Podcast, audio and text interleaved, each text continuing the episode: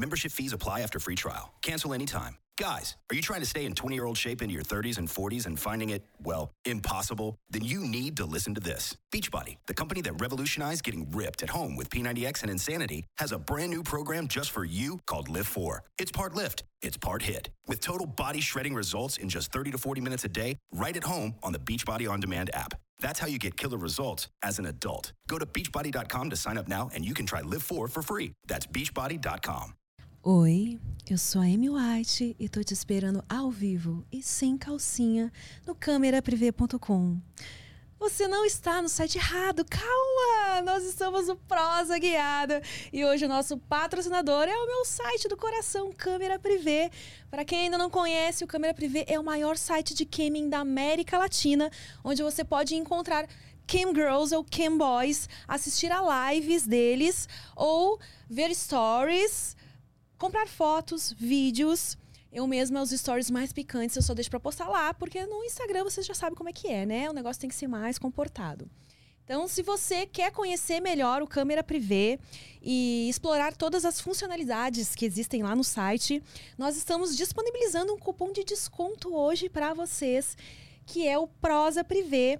Usando ele, vocês ganham 25% de desconto lá no site.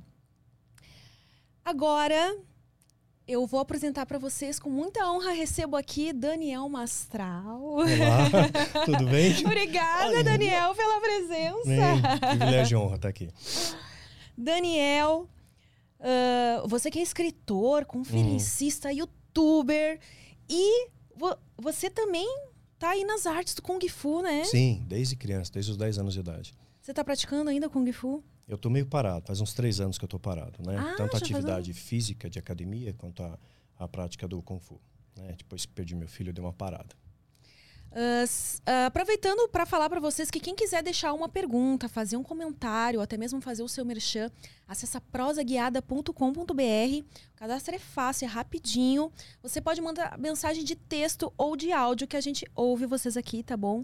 Então contribua aí com Prosa Guiada, se você tiver uma dúvida ou um comentário, quiser fazer sua propaganda, prosaguiada.com.br. E já que eu dei essa paradinha, já vou aproveitar para mostrar para vocês também o nosso emblema de hoje. Vamos mostrar o emblema. Gostei, muito bom, fica até mais bonito. É? Qual é o, o, código de hoje? Mestre Mastral. Gostei, legal. Então, se você quiser resgatar esse emblema, você acessa resgatar.prosaguiada.com.br e usa o código Mestre Mastral. Vocês têm até meio-dia de amanhã para resgatar ele, tá bom, gente? Legal. Gostou? No... Gostei. Nosso artista de hoje. Excelente. Lipe Nero. É Lipe... Lipe Nero. Nero mesmo. Uhum. Lipe Nero. Arrasou, Lipe. Ai, ficou muito fofinho mesmo. Uhum. Por que, que as pessoas. Eu vi que no Flow também, né, tem um, um emblema assim. Que colocava esse confronto. Sim. Uh, por que, que as pessoas fazem isso? Ah, porque. Essa associação, tipo, ah, o anjinho, demônio. Pois é, eu acho que tem um, tem um lado do marketing também em cima disso, né? De você poder sempre promover esse embate, né? Que é um embate milenar, né? O bem contra o mal. E, mas, na verdade, é um debate de ideias e, e existem certos pontos que não existe certo e errado. Existe, no meu entender, uma verdade absoluta e outras verdades são relativas, vai do ponto de vista de cada um. Então, acho que aí é, é um marketing, mas fica legal. É legal, né? Fica, né? Coloca né? ali e eu como anjinho, né? Eu debatendo algum assunto que não seja do anjinho. Né? É. pois é. Você leva uh, os assuntos assim de uma forma bem humorada, bem leve, né? Sim. Você procuro. sempre foi assim ou foi algo sempre. que você adquiriu? Não, sempre fui. Desde que eu dava aula de Kung Fu nas academias, sempre brinquei com os meus alunos, sempre fui extrovertido, né? Estava acostumado a falar para muita gente, desde a apresentação do Kung Fu, depois dando palestras pelo Brasil e fora dele. E sempre brinquei, sempre procurei levar a vida leve. Assim, humor, uma coisa que sempre tive. E agora estou resgatando mais, né? Tô, é, voltando a ser o que era. É, porque você estava contando aqui, você passou por um. Uhum. Ou passa ainda, né? Uh, dizem que pode durar até um ano, a questão do luto. Isso uhum. vai de pessoa, obviamente. Vai de pessoa pessoa.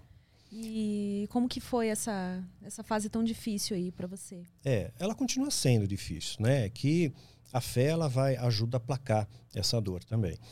mas é um trabalho sinérgico. Eu também faço terapia, tomo suporte medicamentoso. Então, eu perdi meu filho né, em dezembro de 2018, dia 22 de dezembro. Essa parte do final do ano sempre é mais complicada para mim, para enfrentar. E a partir daí, um pouco antes disso, até quando ele estava doente, eu parei tudo para cuidar dele. Então, é, parei a academia, né, parei meu Kung Fu, diminuí meu ritmo de escrita de livro, dei uma desacelerada para cuidar dele. E depois que ele partiu, eu não tive estrutura para isso. Então, fui mantendo meus vídeos no canal né, escrevendo, finalizando alguns livros que eu já tinha, tá, já estava terminando, mas não, não consegui voltar ao esporte. Né? Agora que eu estou voltando, perdi minha esposa tem seis meses, né, e agora que eu estou conseguindo me sentir melhor, fazendo desmame da medicação. Falei, a medicação é, antidepressiva é muito chata, porque ela tem efeitos colaterais, engorda, né, tem queda de libido, tem dificuldade de ereção. Como eu não tenho feito uso da ferramenta nesse né, período, né, não tenho tido vontade, né, mas agora me sentindo melhor, tudo isso vai, vai voltando à tona. Então, legal que eu já estou no desmame, né, aí a Deus pertence. Quem sabe mais à frente aí Deus me mostra uma, uma mulher aí, alguém para dividir a vida, né? Você está aberto, então, à possibilidade de casar novamente? Sim, sim. Estou aberto. Porque a Bíblia diz que não é bom que o homem fique só. Né? Então você precisa de uma companheira, alguém para construir sonhos, para é, sonhar junto, para partilhar a vida. É, é, muito legal isso, né? Então eu acabei ficando meio solitário, né? Na minha casa com meus gatos, né? Meus parentes são sempre perto, né? Para não deixar eu sozinho. Mas não é a mesma coisa, né? É, você estava dizendo, imagina, 25 anos de casado. 25 anos de casado. É uma vida, né? É uma vida. Uh, você se importa de contar como vocês conheceram? Não, nós conheci a, a Cintia, a gente deu o nome de Isabela, né, nos livros, pseudônimo. Conheci com ela uma. Meu pai tinha falecido e tinha uma igreja perto da minha casa. Eu fui buscar um socorro, né, um acalento emocional, espiritual naquela igreja. E aí ela fazia parte daquela igreja também. Ela lidera, ela era médica, né, formada pela USP, tudo infectologista. É, e ela estava estudando medicina, que eu estava no sexto ano, e ela estava liderando o grupo de teatro na igreja. Legal. Então, para me motivar, para me estimular, assim, pô, perdeu o pai, vem cá, né, vou te ajudar. É, para eu fazer parte do grupo de teatro. Então, tinha uma parte do teatro que precisava de um esportista qualquer. Então, no caso, foi o artista marcial. Aí eu fiz uma sequência lá de Kung Fu, né? E ficou bonito, fotografou bem. Então, aí conheci ela aí. A gente foi conversando e ela me apresentou para a família. Ela fez assim mil coisas para o meu pai, mó rígido. O pai dela filósofo, a mãe bióloga, Nossa, o irmão. Família é, toda culta, né? Tudo, tudo top, né? É, o, o, irmão é violinista, eu sei formado no Tchaikovsky, né? Nossa! então, aí eu pensei, e, e, eu, né? Naquela época eu estava desempregado, né? né? Dava aula de Kung Fu, né? Vivia disso, assim, né? Não tinha uma formação acadêmica, não fiz faculdade, né? E de repente eles me aceitaram, né? Eu falei, pô, gostaram de mim como eu era, tal, não, não olharam os rótulos, né? E a família me acolheu, ela acolheu e a gente foi namorando. Ah, deve ter sido muito bom para você isso, porque eu vi você falando no Flow que você não vem de uma família muito estruturada, né? Você, senti, você uhum. sentia essa falta de ter Sim, uma família. sentia falta. E aí você se sentiu acolhido, então, na família dela. Senti acolhido, né? E procurei formar uma família também, né? Quer dizer, não repetir os erros que, que muitas vezes os pais cometem. Né? Ah, você como pai, como mãe, como filho não vem com manual, você comete muitos erros e o erro faz parte do acerto. Mas eu procurei é, aprender, né, com, com, as falhas que, né, não são nem intencionais que meus pais cometeram, é, para não fazer isso com meu filho. Né? Então procurei dar para ele tudo que eu não tive, né? especialmente amor, afeto, carinho, atenção, conversa, diálogo. Ele era meu melhor amigo. E apesar de uh, você, a sua família não era muito afetuosa, né? Você falou que seu pai Sim. não era o jeito abraçava, deles. Não, não, não, tinha isso. Nunca disse eu me te amo, me abraçou, nunca. E como é que você conseguiu mudar isso? Eu acho que eu recebi isso em primeiro lugar de Deus. Uma, um grande paradoxo. Eu recebi, em primeiro lugar, antes, eu recebi, na, na academia eu recebi amor, porque eu me destacava, né? Fui o melhor aluno, fui professor muito cedo, dei aula muito cedo. Então tinha, tinha muita gente né, no meu entorno. Então eu recebi um afeto, tinha uma devolutiva legal dessa galera, né, dos meus alunos. Depois eu entrei no satanismo, né? Curiosamente, lá eu fui muito bem acolhido também. Eu recebi afeto de lá, né? Porque eles são, eles são unidos de verdade, né? É um grupo muito unido. Né? Traz as loucuras deles, mas nesse aspecto eu aprendi lá. Depois eu me converti ao cristianismo e eu recebi afeto de Deus, não, não de pessoas. As pessoas realmente Uh, tem muito cristão que, que me decepcionou, que me desapontou, que vem com aquela aura toda puritana, né? E de repente você vê no dia a dia que não é nada daquilo, né? Então me desapontou, mas Deus nunca me desapontou. Então, isso fez com que eh, eu conseguisse ter uma vida mais leve, né? mais leve, recebendo esse acolhimento. Aí eu transportei todo esse acolhimento para meu filho, para minha esposa, minha família. E a faço ainda hoje para as minhas ovelhas, né? para os meus amigos, todos eles. É, o, o que, que capacita uma pessoa para ser líder espiritual? Olha, eu acho que é um dom. A Bíblia fala que muitos são chamados, no meu entender, minha leitura, muitos chamados para a salvação. Deus ele quer que você tenha uma vida é, salva, né? Salva no sentido de estar tá, tá liberto de, de, dogmas do mundo, passageiros, né? Temporais. E poucos são os escolhidos para liderar. Então, assim, não tem muitos Moisés, muitos Paulos na Bíblia. São, é, no exército também é assim, né? Tem menos líderes né? e mais liderados. Então, acho que algumas pessoas já nascem meio que predestinadas, assim, a ser um líder espiritual. É claro que isso vai também da sua maturidade, da sua vontade, né? E eu nunca desejei ser um líder, né? Não é aquela coisa que eu almejei, vou ser um líder. Eu simplesmente gostava de estudar. Estudei, procurei colocar o que eu, que eu estudava na minha vida prática, né? Porque se você não, não vive o que você prega, pô, é o pior dos testemunhos, né? Se o discurso não for compatível com as suas ações. Vira hipocrisia, né? É total hipocrisia, você afasta as pessoas. Então, procurei viver e gradualmente as pessoas vão, foram me cercando. Né? E curioso que na Bíblia também fala isso. Davi, ele era um líder nato. E ele foge, ele foge de, de Saul, lá, o rei que queria matar ele.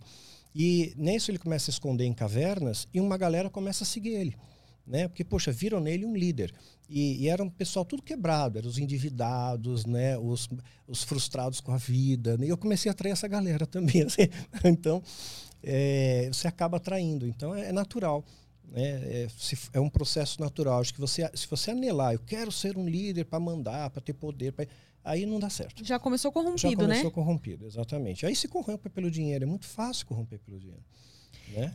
Mas alguém te deu esse título? Como é que assim, qual foi o momento que você começou a usar isso como uhum. algo seu, a é, eu não uso o título, não gosto de pastor, líder, né? Eu sou Daniel, né? Sou Daniel, né? E, e trabalho assim, Deus é meu meu líder, né? Jesus é meu líder, eu sou Daniel, sou discípulo, sou servo e eu procuro orientar outras pessoas.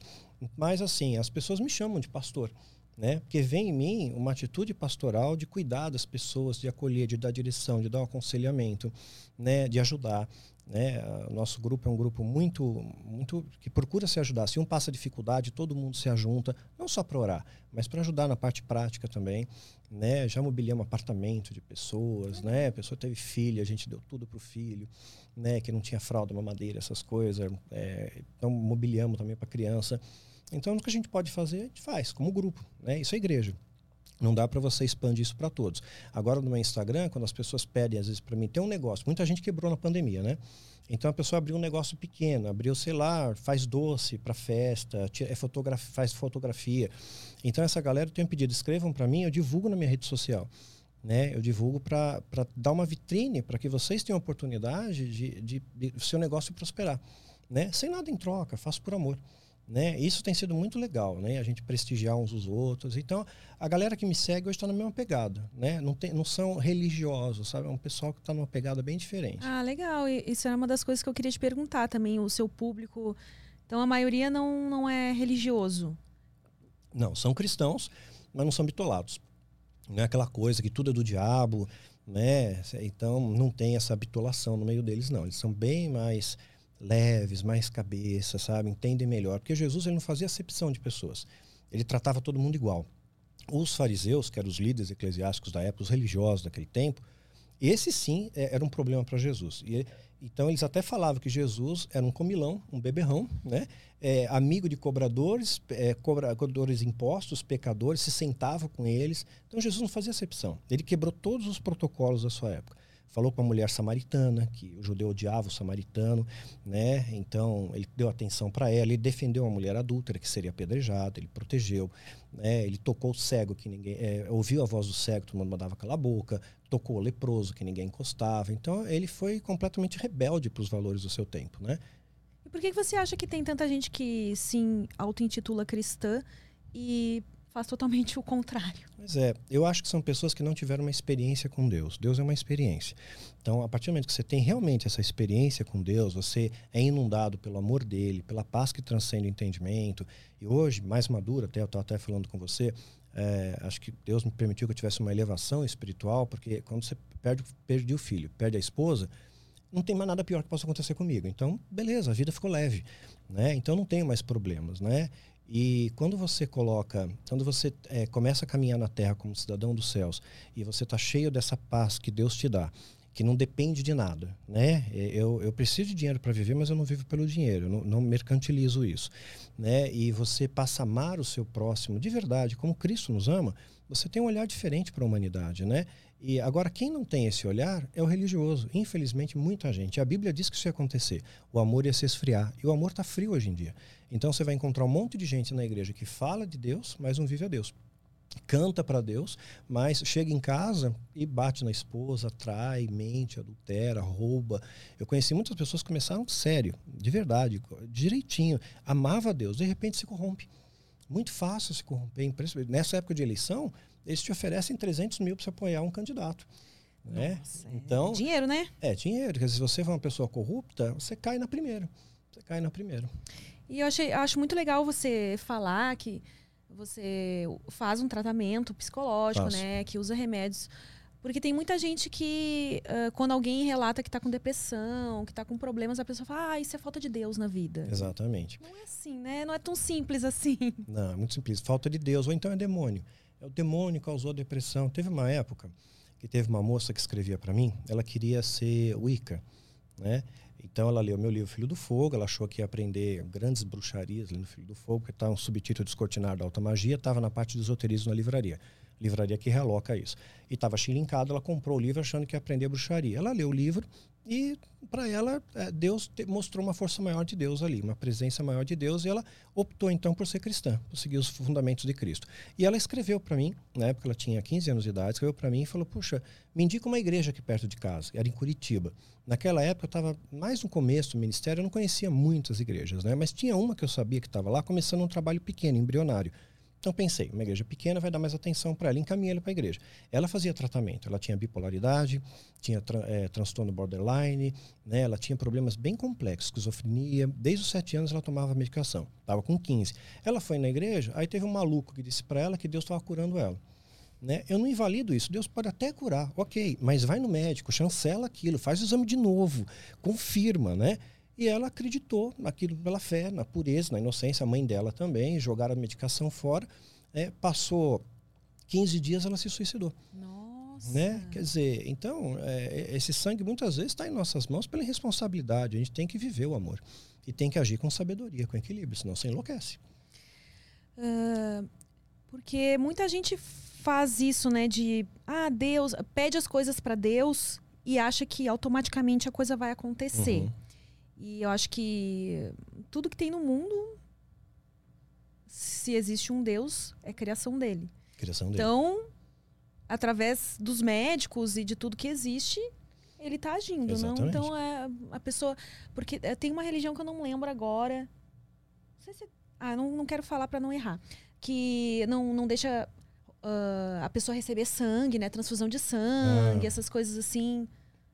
Não sei se é o testemunho de Jeová. É, eu ia falar testemunho de Jeová, é, mas eu não tenho certeza. Se é mormon, não me, não me lembro exatamente. Mas tem, tem uma questão, mas não tem nada a ver isso, né? Isso é, é, um, é uma religiosidade, não é uma coisa que você vai encontrar base, fundamento em escritura sagrada. É, são coisas criadas pelo homem, que nem usos e costumes. A Bíblia não está dizendo que a mulher de cabelo comprido que não, não se raspa, é, porque tem religiões cartesianas, você não pode se maquiar, não pode usar cabelo comprido, não pode usar brinco, não, não pode se depilar, não pode usar desodorante. Quer dizer, aí como é que fica a situação? Aí essas pessoas. Vivendo em sociedade crítica. Pois é, e nesse núcleo, eu, eu sei porque eu convivo com isso, as pessoas escrevem para mim, né, eu recebo muitos depoimentos da, dessa linha da, da radical da Assembleia. E, e, as pessoas são tão contidas, tudo não pode, tudo não pode, tudo não pode, são as piores. As piores. Então, nos bastidores, nossa, o negócio é feio. É, esse negócio de reprimir muito. Reprime demais, pois é. Ou você faz por amor ou não. Agora, colocar uso e costume, assim, impõe uma coisa que não, não dá para ser vivida, que é intangível. Que nem o pastor que está no altar fala que ele não tem problema, que ele não fica doente, que Deus cuida dele. Ele tem problema sim, ele é um ser humano, ele sangra, ele chora, ele cai, ele erra. Todos os heróis da fé na Bíblia, A Bíblia é interessante que ela retrata tanto os feitos dos homens de Deus, quanto as falhas deles. Não, não, não omite as falhas, mostrou tudo que eles erraram, excetuando Jesus. Mas mostrou todas as suas falhas ali, a sua humanidade. A gente erra. E, e às vezes, quando você não tem o resultado que você quer, você ora para ser curado. Aí eu não fui curado. Aí Deus não quer, ou faltou fé. Você não é curado porque Deus não, não permitiu que você fosse curado. Na Bíblia tem isso. Eliseu, ele era um profeta, ele era o cara. Ele era assim o top das galáxias. O, o, o, tinha o Elias, né? Que era, que era top também. E o Eliseu recebeu a unção dobrada de Elias. Então, duas vezes top. Então, ele top é o quadrado. E ele morreu da doença que ele tinha. Deus não curou ele. Ele ressuscitou defunto, multiplicou um azeite de uma viúva, fez um monte de proezas e Deus não ressuscitou ele, não, não fez, não curou ele. Paulo, que era um outro ícone, a Bíblia diz que um lenço de Paulo curava o enfermo, a distância, né? Mas ele tinha uma, o Timóteo, que era como um filho para ele na fé, e ele tinha uma doença de estômago, Timóteo. Ele falou: olha, mistura um pouco de vinho na tua água, porque a água era muito alcalina, por causa do teu estômago e das suas múltiplas enfermidades. Então ele é um menino frágil, né? com, com a saúde frágil. Então não foi curado. Né, por Paulo. Paulo falou que deixou Trófimo doente em Mileto. O cara já chama Trófimo, né? Imagina o bullying na escola. Aí depois ele pega e ainda não é curado. Então nem sempre Deus cura. Deus ele não vai isentar você de atravessar é, desertos, mas ele te dá força na travessia. E, e como é que você acha que a pessoa faz para aceitar e não entrar na pira de pensar assim, ah, por que que fulano tem tudo, parece tão abençoado, tem riqueza, nunca ficou doente, eu tô aqui, com perdão da palavra, fudido. Uhum.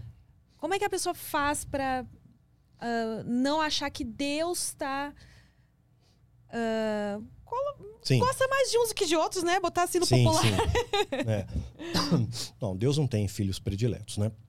É quando é Deus, Jesus ele conta uma parábola do filho pródigo, os dois eram filhos do mesmo pai, um surtou, se rebelou, vai embora, torra toda a grana da herança dele, quebra a cara e volta. Né? E o pai o recebe da mesma maneira, não fez acepção nenhuma, recebeu com amor, fez uma festa. Então Deus não tem essa pegada. Mas o que, que acontece? Muitas pessoas não aceitam a, a forja. Sabe, um soldado, é, um soldado espartano, pensar um exemplo histórico, para ele ser um soldado espartano, o treinamento dele começava com 7 anos de idade só terminava aos 21. Mas vai enfrentar um soldado espartano extremamente hábil para a guerra, talhado para a guerra. Então, hoje o exército de Israel é um exército muito forte, muito bem organizado. São três anos para servir, três anos. E aprende o Krav Maga, tudo. Dizer, o Israel tem um, um exército instantâneo. Todo mundo está armado, todo mundo sabe atirar e todo mundo sabe lutar. Qualquer hora o pessoal sai de casa e tem um exército pronto. Então, porque eles estão altamente treinados. Então, e as pessoas não querem passar pelo treinamento. A uva só vira vinho se ela for prensada.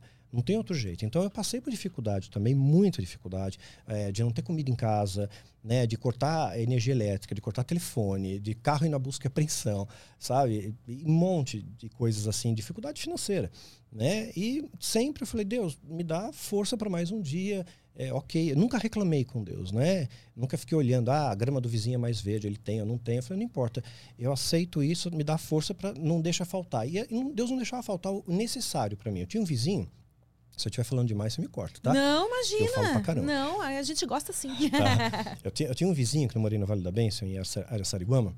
Eu cheguei lá, a gente não tinha nem o que comer, né? A gente só tinha café para fazer, e não tinha fogão, não tinha geladeira, não tinha nada.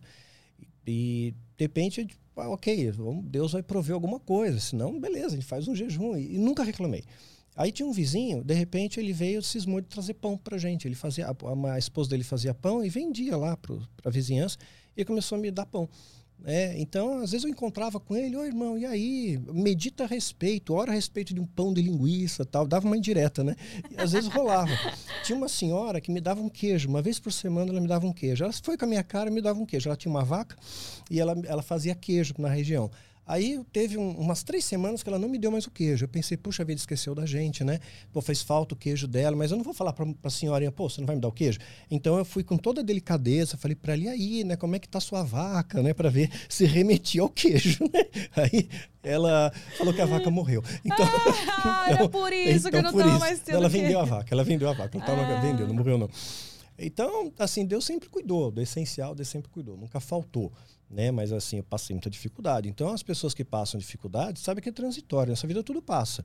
Hoje você tem, amanhã você não tem. E dinheiro não traz felicidade, né? Dinheiro traz conforto, felicidade não traz. Um monte de gente rica, milionária, infeliz. Tá cheio disso, né? Agora você não pode buscar Deus com esse interesse, ou buscar Deus para ser rico. Porque aí você não está buscando a Deus por amor, você está querendo interesse, é uma troca, né? Eu vou aqui, eu dou mil, vou ganhar dez mil, né? Eu voto, eu compro toalha ungida, isso não funciona nada, não tem esteio bíblico nenhum. Então, passa pela dificuldade que você está passando, vai te sair mais forte dessa luta. Né? É, todo mundo quer ser guerreiro, quer ser líder e tal, mas ninguém quer passar pelo treinamento. É, isso é, é verdade. Você acha que é a pessoa que reclama muito, isso de fato acaba Opa, atraindo coisas ruins para a vida dela? Atrai, A Bíblia, a Bíblia não abençoa o murmurador, abençoa aquele que tudo dá graça, tem um coração grato a Deus, não, não murmurador. E a murmuração, eu já falei isso em vídeo também, a lei da atração, você atrai sim coisas negativas, você vibra numa frequência negativa. A gente tudo é ressonância nesse mundo. A minha terapeuta holística sabe falar bem disso. É, eu achei legal isso é. de você ter uma terapeuta holística, porque muitas pessoas também pensam que quem é cristão, como assim você faz terapia holística? Isso não pois é. Pois é. Não, mas é que tá. A, a Dailin é uma amiga de muitos anos, minha ovelha também, terapeuta holística. É, uma, uma questão legal que eu tenho conseguido ensinar para minhas ovelhas é quebrar esses paradigmas, né? A gente acha que pedra, cristal é do demônio. É, porque Tem gente que acha isso, é? é? Tá, acha porque é uma coisa mística, né? Ah. É a bola de cristal, é o cristal, é coisa mística. Incenso não pode. Incenso é coisa do indiano que, a, que acende o incenso pro Ganesh, né? Então, eles acham que qualquer coisinha que você... Que eles, muitas vezes que o cristão não compreende, lamentavelmente, ele demoniza. Né? Mas não tem nada a ver. A, a Bíblia fala de incenso no tabernáculo, que era um local onde Deus manifestava da sua graça, do seu poder, da sua autoridade, na época do deserto. Então, tinha incenso no tabernáculo. Né? Pedra, tinha pedra na coroa dos reis, tinha pedra nas vestes talares dos sacerdotes, tem pedra na Jerusalém Celestial. Né? Então, a, a, Deus fez as pedras. Né? Então, sim, os cristais eles vibram, eles produzem uma ressonância. Tanto é que tem um relógio de cristal de quartzo né? Porque ele tem uma ressonância que produz uma carga eletromagnética, é fato. Os egípcios sabiam disso, né? Então, hoje, muitas vezes pela falta de conhecimento, tem um texto bíblico de um dos profetas menores da Bíblia, Oséias, em Oséias 4:6 está escrito que o povo, o povo de Deus, né, perece porque lhe falta conhecimento. Então, falta esse conhecimento, eles demonizam tudo. Tudo que eles não conhecem é demônio. Uh, você fala bastante da Bíblia, né? Claramente se vê que você estudou muito. Uhum. Por uma pessoa que não tem estudo e vai pegar a Bíblia pela primeira vez, você acha que ela consegue entender o que está escrito ali? Não, sozinha é mais difícil. É legal que você tenha alguém para te orientar, um, um, cristão mais, mais maduro, né? Porque você entra, você é considerado um neófito, né? Você não sabe, então precisa de alguém para te orientar.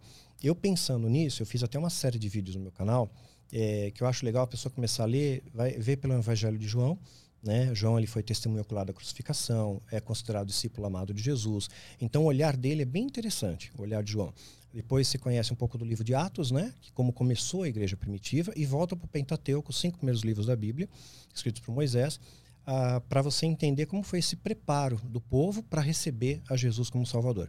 Então acho legal essa dinâmica para quem dá os primeiros passos. E aí eu fiz uma série chamada A Última Lágrima, o Evangelho de João. São sete vídeos que você estuda o Evangelho de João, então ficou legal. E tem um livro também, para quem tem mais dificuldade, tem um livro chamado A História. Ele é a história bíblica narrada de ponta a ponta em ordem cronológica. Que a Bíblia não está em ordem cronológica. Tem 66 livros, não estão em ordem cronológica. Então, tem, se você não conhece a história por trás, você se perde. Né? Mas é, tá, não tá. E esse livro, a história é feita em ordem cronológica, então ajuda bastante nossa, a galera para entender, para aprender. Quando que começou esse seu interesse por estudos, apesar de você não ter uma formação, como você disse, você gosta muito de estudar? Quando que surgiu ah, esse... desde pequeno, nossa, desde, desde meus 10 anos de idade. O meu maior, melhor presente era livro. Sempre gostei é, isso de é, livro. É fora da curva, não é, é tão simples sempre assim. Sempre adorei livro, gostava de jogos de química, aqueles estojos de química, olhar coisas no microscópio. Então, esses eram os meus brinquedos, né? Em biblioteca, quando comecei a ter autonomia, né? Que com 10 anos minha mãe não deixava, né? Mas com 11 anos de idade, eu morava na, na Pompeia, eu já ia a pé até a Lapa, tinha uma biblioteca na Rua Catão, eu estudava lá, né? Por causa do dia na biblioteca. Então a galera ficava jogando bola o dia inteiro, eu ficava na biblioteca. Ou então treinando com fora. Eram duas coisas. Eu não sou bom em esporte nenhum, sou uma, uma desgraça em tudo. Sou uma, horrível para dançar, para cantar, para tudo. Futebol, mas no Kung Fu me dei bem. Né? Kung Fu eu aprendi direitinho, me tornei um mestre que uh, o conceito de mestre é aquele que sabe ensinar. Né? Então você aprendeu tudo, você é faixa preta. Aprendi. Aí quando eu, eu formo um aluno meu faixa preta e passo por uma comissão de análise para ver se realmente ele aprendeu, aí eu ganho o título de mestre, porque ah, eu, eu, eu, aprendi a ensinar aquelas pessoas. Né? Então apenas não tenho conhecimento, mas eu sei transmitir. Então, eu me dedicava a esses dois polos, né? Era a prática do Kung Fu, os meus alunos, que tinha aula é, teórica, tinha filosofia, história do Kung Fu. Eu gostava de fazer uma coisa diferente, não, não ficar aquela coisa rasa. Até hoje, nos meus vídeos, eu procuro sempre fazer algo robusto. E estudava muito. Depois fui na biblioteca da Centro Cultural, adorava o Centro Cultural, na Vergueiro. Ficava ali tardes e tardes inteiras. Você sofria bullying por isso? Não, como eu sabia me defender, né? Mas assim, lutar. o fato de você falou, né? Ah, a galera tava lá jogando futebol, você tava lendo não, um livro. Não, de boa. Não. Né? Então, é, eu sabia me defender, então me respeitavam, né? Pela, pela arte marcial e pelo grupo, né? Eu tinha um grupinho lá, eu conto no, na, na, série Filho do Fogo, né? Era um, um grupinho de. Uma, uma turma da época, né? Que se protegia. Então não tinha bullying, não. E você nunca teve vontade de fazer uma faculdade? Overstock's red tag sale is here and the hunt is on. Bring home all your cozy, cold weather favorites at clearance prices. Deep discounts on winter's best sellers couldn't come at a better time. Warm up with hot deals on bedding and mattresses. Plus, save big on storage and home improvement for a fresh start on a new year. Spot the red tag at Overstock to make your dream home come true. Eu até tive, mas eu não tinha condições, né? Faltou grana fazer faculdade. Faltou grana.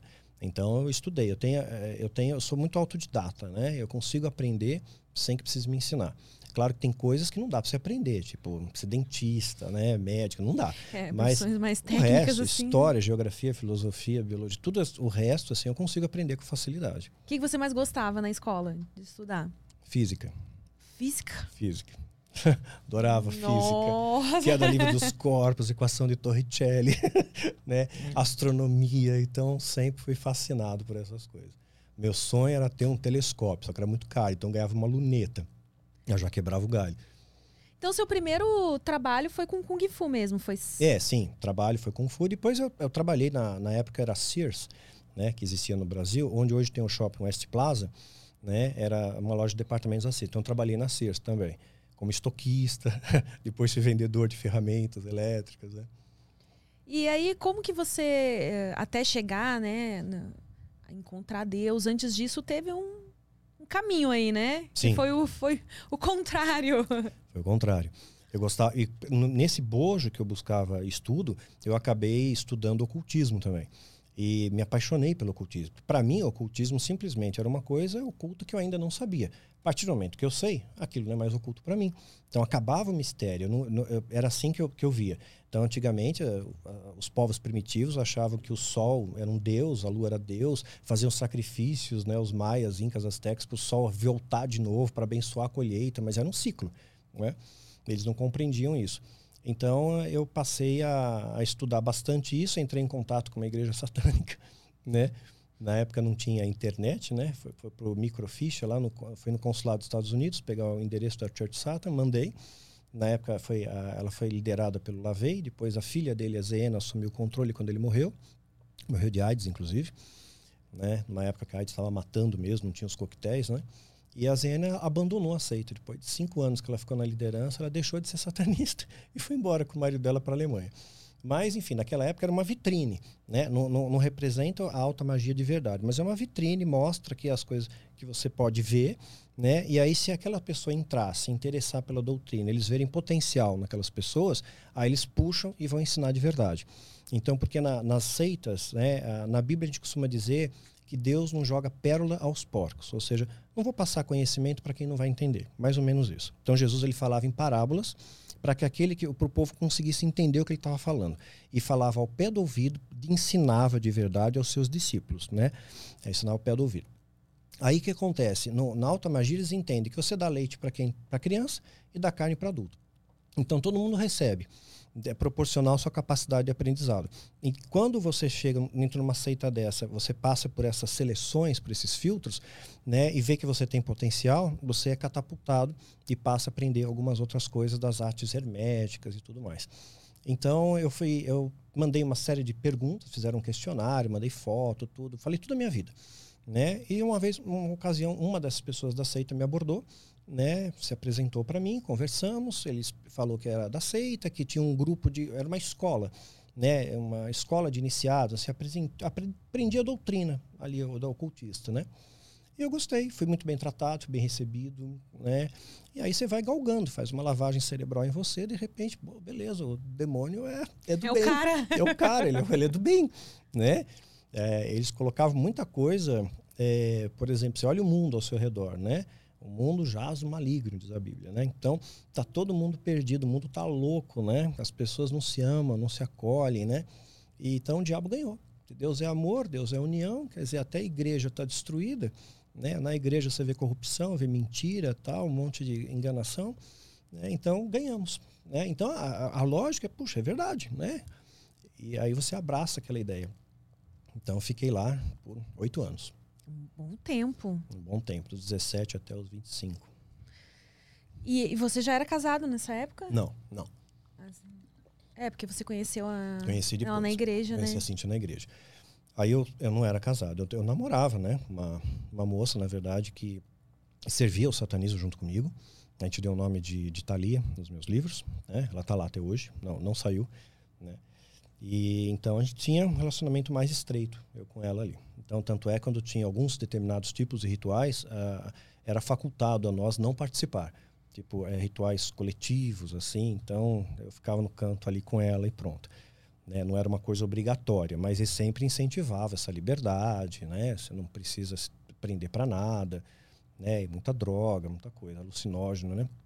Então, é, aí fiquei nesse período, esse tempo, aí até que eu conheci um pastor, né?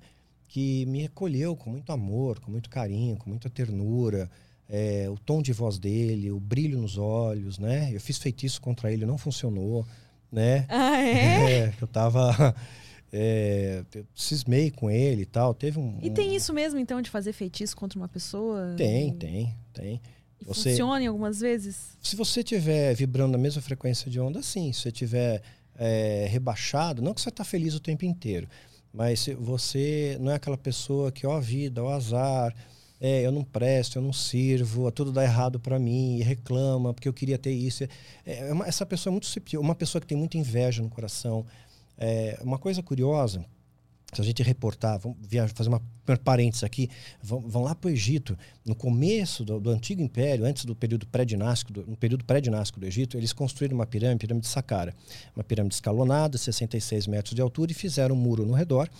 E, e- e esse muro tinha uma única entrada que era bem estreita, só passava uma pessoa de cada vez. Todo o projeto arquitetônico foi, eh, foi construído para captação de energia e ampliar o potencial energético de cada pessoa. Eu vou explico melhor isso em vídeo, estou sumariando aqui por cima. Quando a pessoa entrasse nesse templo, se ela fosse uma pessoa que tivesse medo, insegurança, ódio no coração, aquele sentimento aumentava para ela.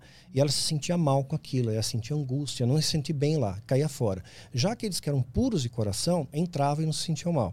Então, é, tem, é, é, tem essa equação no mundo espiritual. A gente tem um campo eletromagnético, tem as fotos Kirlian que provaram isso, tem inteligência vegetal, já colocaram é, eletrodos em plantas né, é, poli- usado pelo polígrafo. Você põe na plantinha e ameaça ela com uma tesoura, é, é, você vê o gráfico pulando assim, Ah, ela é? grita. É, tem uma série de vídeos meus chamado ah, Árvore da Vida. Eu conto um pouco dessa inteligência vegetal, é pesquisada, não, não é uma coisa, uma alegoria. Isso é fato, comprovado pela ciência. Você liga lá os eletrodos na plantinha, ela, ela fica ameaçada. Quando você joga água, ela faz um outro tipo de ressonância. A água também, tem um livro do Ado, um japonês, ele fez uma experiência incrível com água. Água, que é matéria no estado líquido. Então, o que, que ele, ele fez? Ele colocou água ali e coloca música clássica. Depois ele congela aquela água e vai ver as lâminas da, daquele corte no, no microscópio. O cristal de água fica perfeito. Parece aquela coisinha de Natal, sabe? Perfeitinho o cristal de gelo. Aí, se você falar coisa ruim, ah, eu te odeio, você é feia, é, e, e de repente uma carga negativa, o cristal fica totalmente deformado. Dá para fazer essa experiência com uma planta. Você pode comprar uma violetinha. Uma delas, uma violeta, você fala que ela é bonita, a outra fala que ela é feia, que ela vai morrer. Em 20 dias ela morre e seca. Mas tem que botar intenção, né, nisso aí. Não pode Intenção. ser da boca você vê, fora. com a sua palavra, né, um negócio pode morrer. Se você mata uma planta, se altera a molécula d'água, nós somos uma parte água, você é alterado sim por palavras, por pensamentos destrutivos na sua vida também. Mas isso então. O feitiço só canaliza, ele só direciona. Né? A, a- a baixa magia, digamos, precisa de uma foto, um pedaço de roupa, porque ela precisa de uma, uma, uma coisa para concentrar a- a- o pensamento. Né? Agora, a alta magia não precisa disso. Né? As pessoas assim, não, não precisam desses elementos para concentrar a energia. Direciona para a pessoa e pronto. Mas isso fica um resquício na pessoa que faz essa magia também, então, porque não tem aquela história o veneno. O feitiço volta contra o feiticeiro. É, o feitiço volta contra o feiticeiro. E o veneno, você tá ali destilando veneno, você tá com veneno ali em você também. Então, isso, as pessoas que seguem o satanismo, enfim, não tem algum momento na vida delas que isso vai. Ah, elas vão colher consequência, claro. Toda ação tem uma reação, toda causa tem um efeito e toda escolha vai ter uma consequência. Mas uma coisa interessante que você pontuou, a Bíblia tem um provérbio que diz que a maldição sem causa não encontra pouso. Então, se eu sou um feiticeiro, eu lanço uma maldição contra você. Só que ela não tem causa, ela não tem hospedeiro. Você não traz um hospedeiro para essa maldição entrar. Você tem um coração bom, você é uma pessoa que ama Deus, que procura ajudar os outros. Você não tem raiva, ódio, mágoa, inveja, né? É, é um coração limpo. Então, essa, é, esse feitiço não vai entrar em você. Aí ele ricocheteia, ele volta para mim. Porque a, Bíblia coloca isso. Então, ele faz uma alegoria, maldição sem causa não encontra pouso, faz uma alegoria com aves migratórias, com as andorinhas. Então, assim como as andorinhas vêm e vão, a maldição sem causa não encontra pouso. Então, o feitiço vai, não tem pouso, ele volta contra o feiticeiro. Aí ele, ele reverbera no, naquele que lançou. Mas se fosse, bom, como a gente estava falando aqui, somos humanos, né? Então temos defeitos. Se você está num, período ruim da sua vida, você tá baixo astral uhum. ali e tal, e por acaso isso pega em você. Não, Como mas é? aí que tá. Você pode ter, você pode ficar abatido. A Bíblia também fala isso, abatido sem derrotado não. Paulo passou por momentos de abatimento, Elias passou por momentos de abatimento, Pedro teve medo, é normal, é humano. Mas eu, eu entendo assim, se você mantém a, a, chama da sua fé acesa, eu tô abatido, mas eu, simplesmente eu consigo falar, Deus, me abençoa mais um dia, me dá força, me protege. Né? Deus está cuidando de você. Né? Quer dizer, você não, não rompeu com Deus. Né? Você continua com a sua fé ativa, mesmo que o seu corpo esteja debilitado. Isso eu passei muito tempo assim também. Né? Depois que meu filho partiu, tudo, fiquei mais de um ano. Assim, não tinha muita força mesmo para falar com Deus. Orava. E eu sei que eu tenho um alvo nas costas. Né? A magia lançou muito feitiço contra mim. Né? Então, é, tem que manter o escudo o tempo inteiro. Né? Isso que a Bíblia diz: vigiar e orar sem cessar. E é, como é que você faz para se proteger disso? Eu tenho uma vida com Deus. Eu procuro, eu não, não, não permito entrar contaminação no meu coração. Não sou um ser perfeito. Eu erro, eu falho, eu sangro, eu choro. Eu tenho medos também, né? Mas eu procuro manter essa sempre essa chama acesa no meu coração. É, eu não deixo entrar ódio no meu coração, não deixo entrar amargura, não deixo entrar inveja, qualquer pensamento que eu vejo, pô, sabe, é rancor, né? A pessoa pisou na bola comigo, beleza, eu perdoo. Eu não sou obrigado a conviver com a pessoa que eu perdoei, né? Eu perdoo, né? Mas convivência é afinidade. Eu não tenho afinidade, não vou conviver. Eu me afasto. Me afasto de gente tóxica. Tem muitas pessoas que se aproximam é, e são tóxicas. Não é gente legal para estar do teu lado. Né? A Bíblia também fala: se afasta da roda dos escarnecedores. Se alguém dizendo se irmão, sentar na mesa com você e essa pessoa for maldizente, falar mal de todo mundo, você nem senta na mesa com ela. A Bíblia diz para não sentar na mesa. Então não é aquela coisa, ah, o crente tem que ser fofinho com todo mundo. Não. Tem gente que, olha, hasta la vista, fica longe de mim. É, você tem que saber também não, não se associar com, com, pessoas que vão ser é, âncoras na sua vida. Né? Como é que você entrou nesse mundo da internet aí? Hum também foi natural, não foi nada planejado. É, comecei é, o livro começou fez com que eu recebesse convites para visitar igrejas inicialmente. Depois passou algumas escolas visitei também algumas pequenas empresas. Igrejas qualquer tipo de igreja tipo evangélica católica ou mais evangélica não fui em católica também. É? fui em acampamento igreja católica também. Sempre tive essa questão de, do cristão né nunca quis essa esse, essa pecha né porque no céu não vai ter isso não vai ter o evangélico católico budista é todo mundo junto né? Então, para que essas limitações, esses muros aqui na Terra? Não, não, precisa. Então, foi natural. As pessoas começaram a me escrever. Eu comecei a dar palestra, né? Aí dessas palestras elas foram ganhando corpo, virou um seminário, né? Então não era mais uma coisa de duas horas, virou um negócio de dez horas. Nossa. Era o dia inteiro, né? Com imagem, com filme, né? e tocava sozinho o dia inteiro. É, o primeiro bloco sempre tinha três horas, três horas e meia. O povo Você não, sozinho lá sozinho. falando. E o povo não saía, não saía. Ninguém levantava para beber água. Silêncio total ali. Porque eu acho que aí é, é, a capacitação de Deus. Porque, humanamente falando, você não consegue manter a atenção da pessoa por muito tempo. Né? Então. É, tem até técnicas, né? É, que as tem... pessoas passam para você prender a atenção. Exato. Então, não tinha isso. Eu passava meus filmes, brinco, montava piada tal. E passava o tempo legal. Aí comecei a fazer os seminários, dos seminários eu passei para tentei viajar menos, né? Porque eu estava com o bebê pequeno em casa, então queria ficar mais tempo perto do, do, meu filho, então comecei a fazer eventos mais perto de casa em São Paulo, alugava um flat em Santana, fazia os seminários lá e comecei a gravar vídeo para o YouTube. Né? Todo vídeo tem sempre um. Eram dúvidas muito recorrentes que escreviam para mim: ah, não entendo isso, não compreendo aquilo. Comecei a fazer os vídeos. E hoje no canal tem mais de 600 mil pessoas, né? Já tem 36 milhões de visualizações Uau. e está com mais de 750 vídeos. Tá Quantos quase... anos tem o canal, então? Ah, acho quantos, quantos anos tem o canal, Tia? Do YouTube? Uns 10 anos? 12 Nossa, anos. Nossa, mas você é, foi pioneiro, assim, né? Porque é dinossauro. É, mas foi assim. E aí, que, que você pegou uma câmera? É, no começo um... era coisa bem. Seu, o primeiro vídeo que você Sim, uh, postou uma câmera canal, tá mega rudimentar, tá lá até hoje, uma, temas proibidos. Eu, eu gravei com uma câmera que você colocava um disquinho nela, parecia um disquete, aí gravava, horrível, não tinha iluminação, não tinha nada, né? Aí teve uma época, ainda tentei, puxa vida, né? Já que não tem iluminação, aí alguém sugeriu para mim, ah, passa uma maquiagem para ficar melhor. Eu não sei fazer isso, então minha boca ficou branca, sabe? Com um fantasma, né? Um fantasma, tudo. Então aí aos pouquinhos foi indo, né? Foi melhorando. Aí os seguidores também ajudavam. Né? Com o tempo, eles é, deram para a gente ferramentas para melhorar. Nós ganhamos um, um MacBook Pro para fazer a, a, edição. Né? Ela, minha assessora, minha prima, aprendeu a editar. Então, fez um trabalho bem legal. E aí, a gente teve condição de comprar celular. É, tem um microfone, iluminação, os seguidores deram também. Então, a gente conseguiu montar um estúdio um pouco melhor, né? Então, os, os vídeos de um tempo para cá, sei lá, acho que de uns cinco anos para cá, já estão bem melhores. E paralelo a isso, você também já tinha começado o Instagram, redes sociais, ou é, eu surgiu comecei um tempo no Snapchat, depois? comecei no Snapchat. Ah, você também pegou a era é, do Snapchat, então. Era Orkut, né? Nossa, Or... Orkut. Depois Facebook, Snapchat, fui acompanhando isso, de repente, para quem no Insta. E no Insta cresceu rápido também. Aí a minha primeira conta derrubaram, isso derrubou a minha primeira conta. Por né? quê? Você ah, postava coisas muito polêmicas? Nada, nada. Você colocar um índio, né? Foto de uma aldeia indígena. Ah, você foi. É, a política da sociedade não pode é nudismo. Né? Ah, não entendi. pode. É, aí você posta um negócio sobre, sei lá, sobre a vacina. Não, não pode falar disso. Né? Esse foi contra a comunidade. É uma brincadeira, assim, qualquer. Você posta um, uma piada tal. Não, é, esse cachorro tem direito autoral no latido dele, né? Então aí começaram a pegar no pé com isso e derrubaram a conta.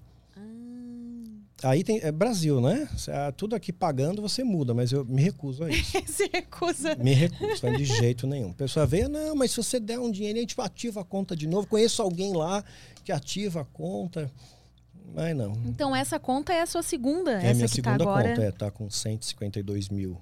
Mas eu acho que você tá no Shadow bem, viu? Porque quando eu procuro seu nome lá, você não Tava, é o primeiro hoje Daniel. Já, hoje não tá mais. Eu tava porque, sabe que foi uma bobagem, sabe? Esse negócio do Novembro Azul, hum. né? Aí eu postei uma, uma, uma, coisa idiota, né? Um cara andando de moto, ele ficou deitado na moto, veio o outro, deu um toque na, na bunda dele.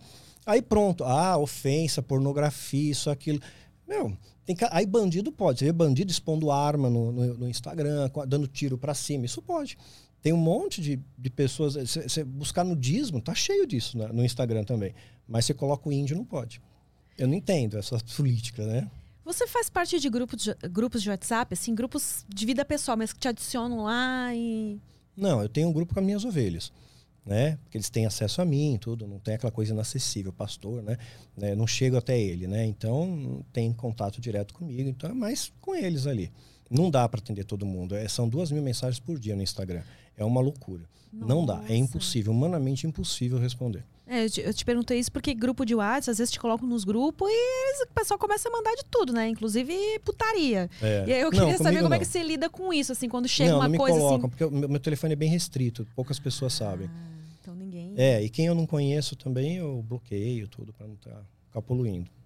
E o seu círculo de amizades, assim, pessoas que você pode contar com elas, hum. mas eu sei que, pelo que você está falando, uh, as suas ovelhas, Sim. os seus seguidores uh, te dão muito apoio também. Mas você sabe como é que é, é diferente, né? Que você tem sim. um amigo que você pode ah, contar Sim, eu tenho, tenho amigos que são mais próximos. Mas são poucos, viu? São poucos? São poucos, né? Posso contar no dedo, aí cabe no dedo de uma mão. E, é. e eles são, assim, de diversas áreas? Sim, são cristãos também, mas de diversas áreas, né? De outras áreas de atuação. O que, que você gosta de fazer, assim, no, no seu tempo livre? Bom, Alguma coisa que alguém não imagina que um líder espiritual faça, assim. é, gosto de tiro. De Ah. atirar com Magnum 357. né? Stand de tiro, adoro. E tiro esportivo, adoro. Acho uma coisa assim Ah. muito legal. Você conhece o, Bilinski? Não, Paulo Bilinski. não Ele sei. é um delegado de- Ele vai, ah, vai inaugurar uma escola de tiro aqui em São Paulo. Ah, é? Eu frequento um clube de tiro, eu sou É? filiado perto da minha casa, né? Então, e você, o, o que você pensa a respeito eh, de armas, assim? Você é a favor de... De porte do, de É, arma? do porte de armas. É, eu acho, na minha opinião particular, é, você ter uma arma legalizada na sua casa, defender seu espaço, seu patrimônio e tal, acho que tudo bem. Agora, andar na rua, acho que as pessoas não têm cabeça, não têm maturidade. maturidade. Qualquer coisinha, tomou uma fechada, vai sair com a arma. Né? Então, não tem maturidade para viraria um velho oeste aqui, não ia dar certo, né? E você tava falando que na época que você tava lá no satanismo, você teve uma namorada, né? Uhum. A, a sua primeira namorada, você tinha quantos anos? Você já, você assim era o cara que já de começo namorava ou você passou por aquela, não sei se tinha né, nessa É. época, naquela época ainda essa coisa de ficar, né? Que ou você era mais assim da zoeira, mais da festa, Uhum. ficou com algumas mulheres antes de começar a namorar mesmo. Bom, como eu era professor da academia no bairro, então imagina, eu, era eu morava na Pompeia, era eu transitava toda a Pompeia, Perdizes, Lapos, bairros circunvizinhos, e eu era bem conhecido naquela região, né? Por dar aula, dar- cheguei a dar aula em oito academias nos bairros diferentes. Então era bem conhecido. Como é que faz Dava pra ter aula- energia pra dar tanta aula assim? Ah, eu gostava, sei lá, você é mais novo também, né? você é mais jovem, né? E dava aula em parque também, né? No Parque do Sumaré, para quem não podia pagar. Então tinha uma galera que, eu- eu legal. cheguei a ter 60 alunos no parque. Uau. Mas eu tinha tudo regrinha para uma vez por semana. Mas se, se, se arrumasse briga, né? Tava fora do grupo, chegou atrasado, tá fora do grupo. Se eu souber que tá, tá usando droga é, pesada, tá fora do grupo. Então era bem regrado e a galera obedecia, né? Virou um time legal. Então, eu era professor, tinha, tinha muito assédio, né? Tinha- é, tinha professor sempre tem essa posição de é, destaque, pelo fato né? de você ser o professor, né? Então tinha mais assédio. Então não tinha essa dificuldade, assim, né? Então conheci, saía com umas meninas, né? Naquela época. Mas aí tinha uma que eu realmente é, é, perdi a virgindade, vai, digamos assim, né? Aham. E, e como que era nessa época, assim?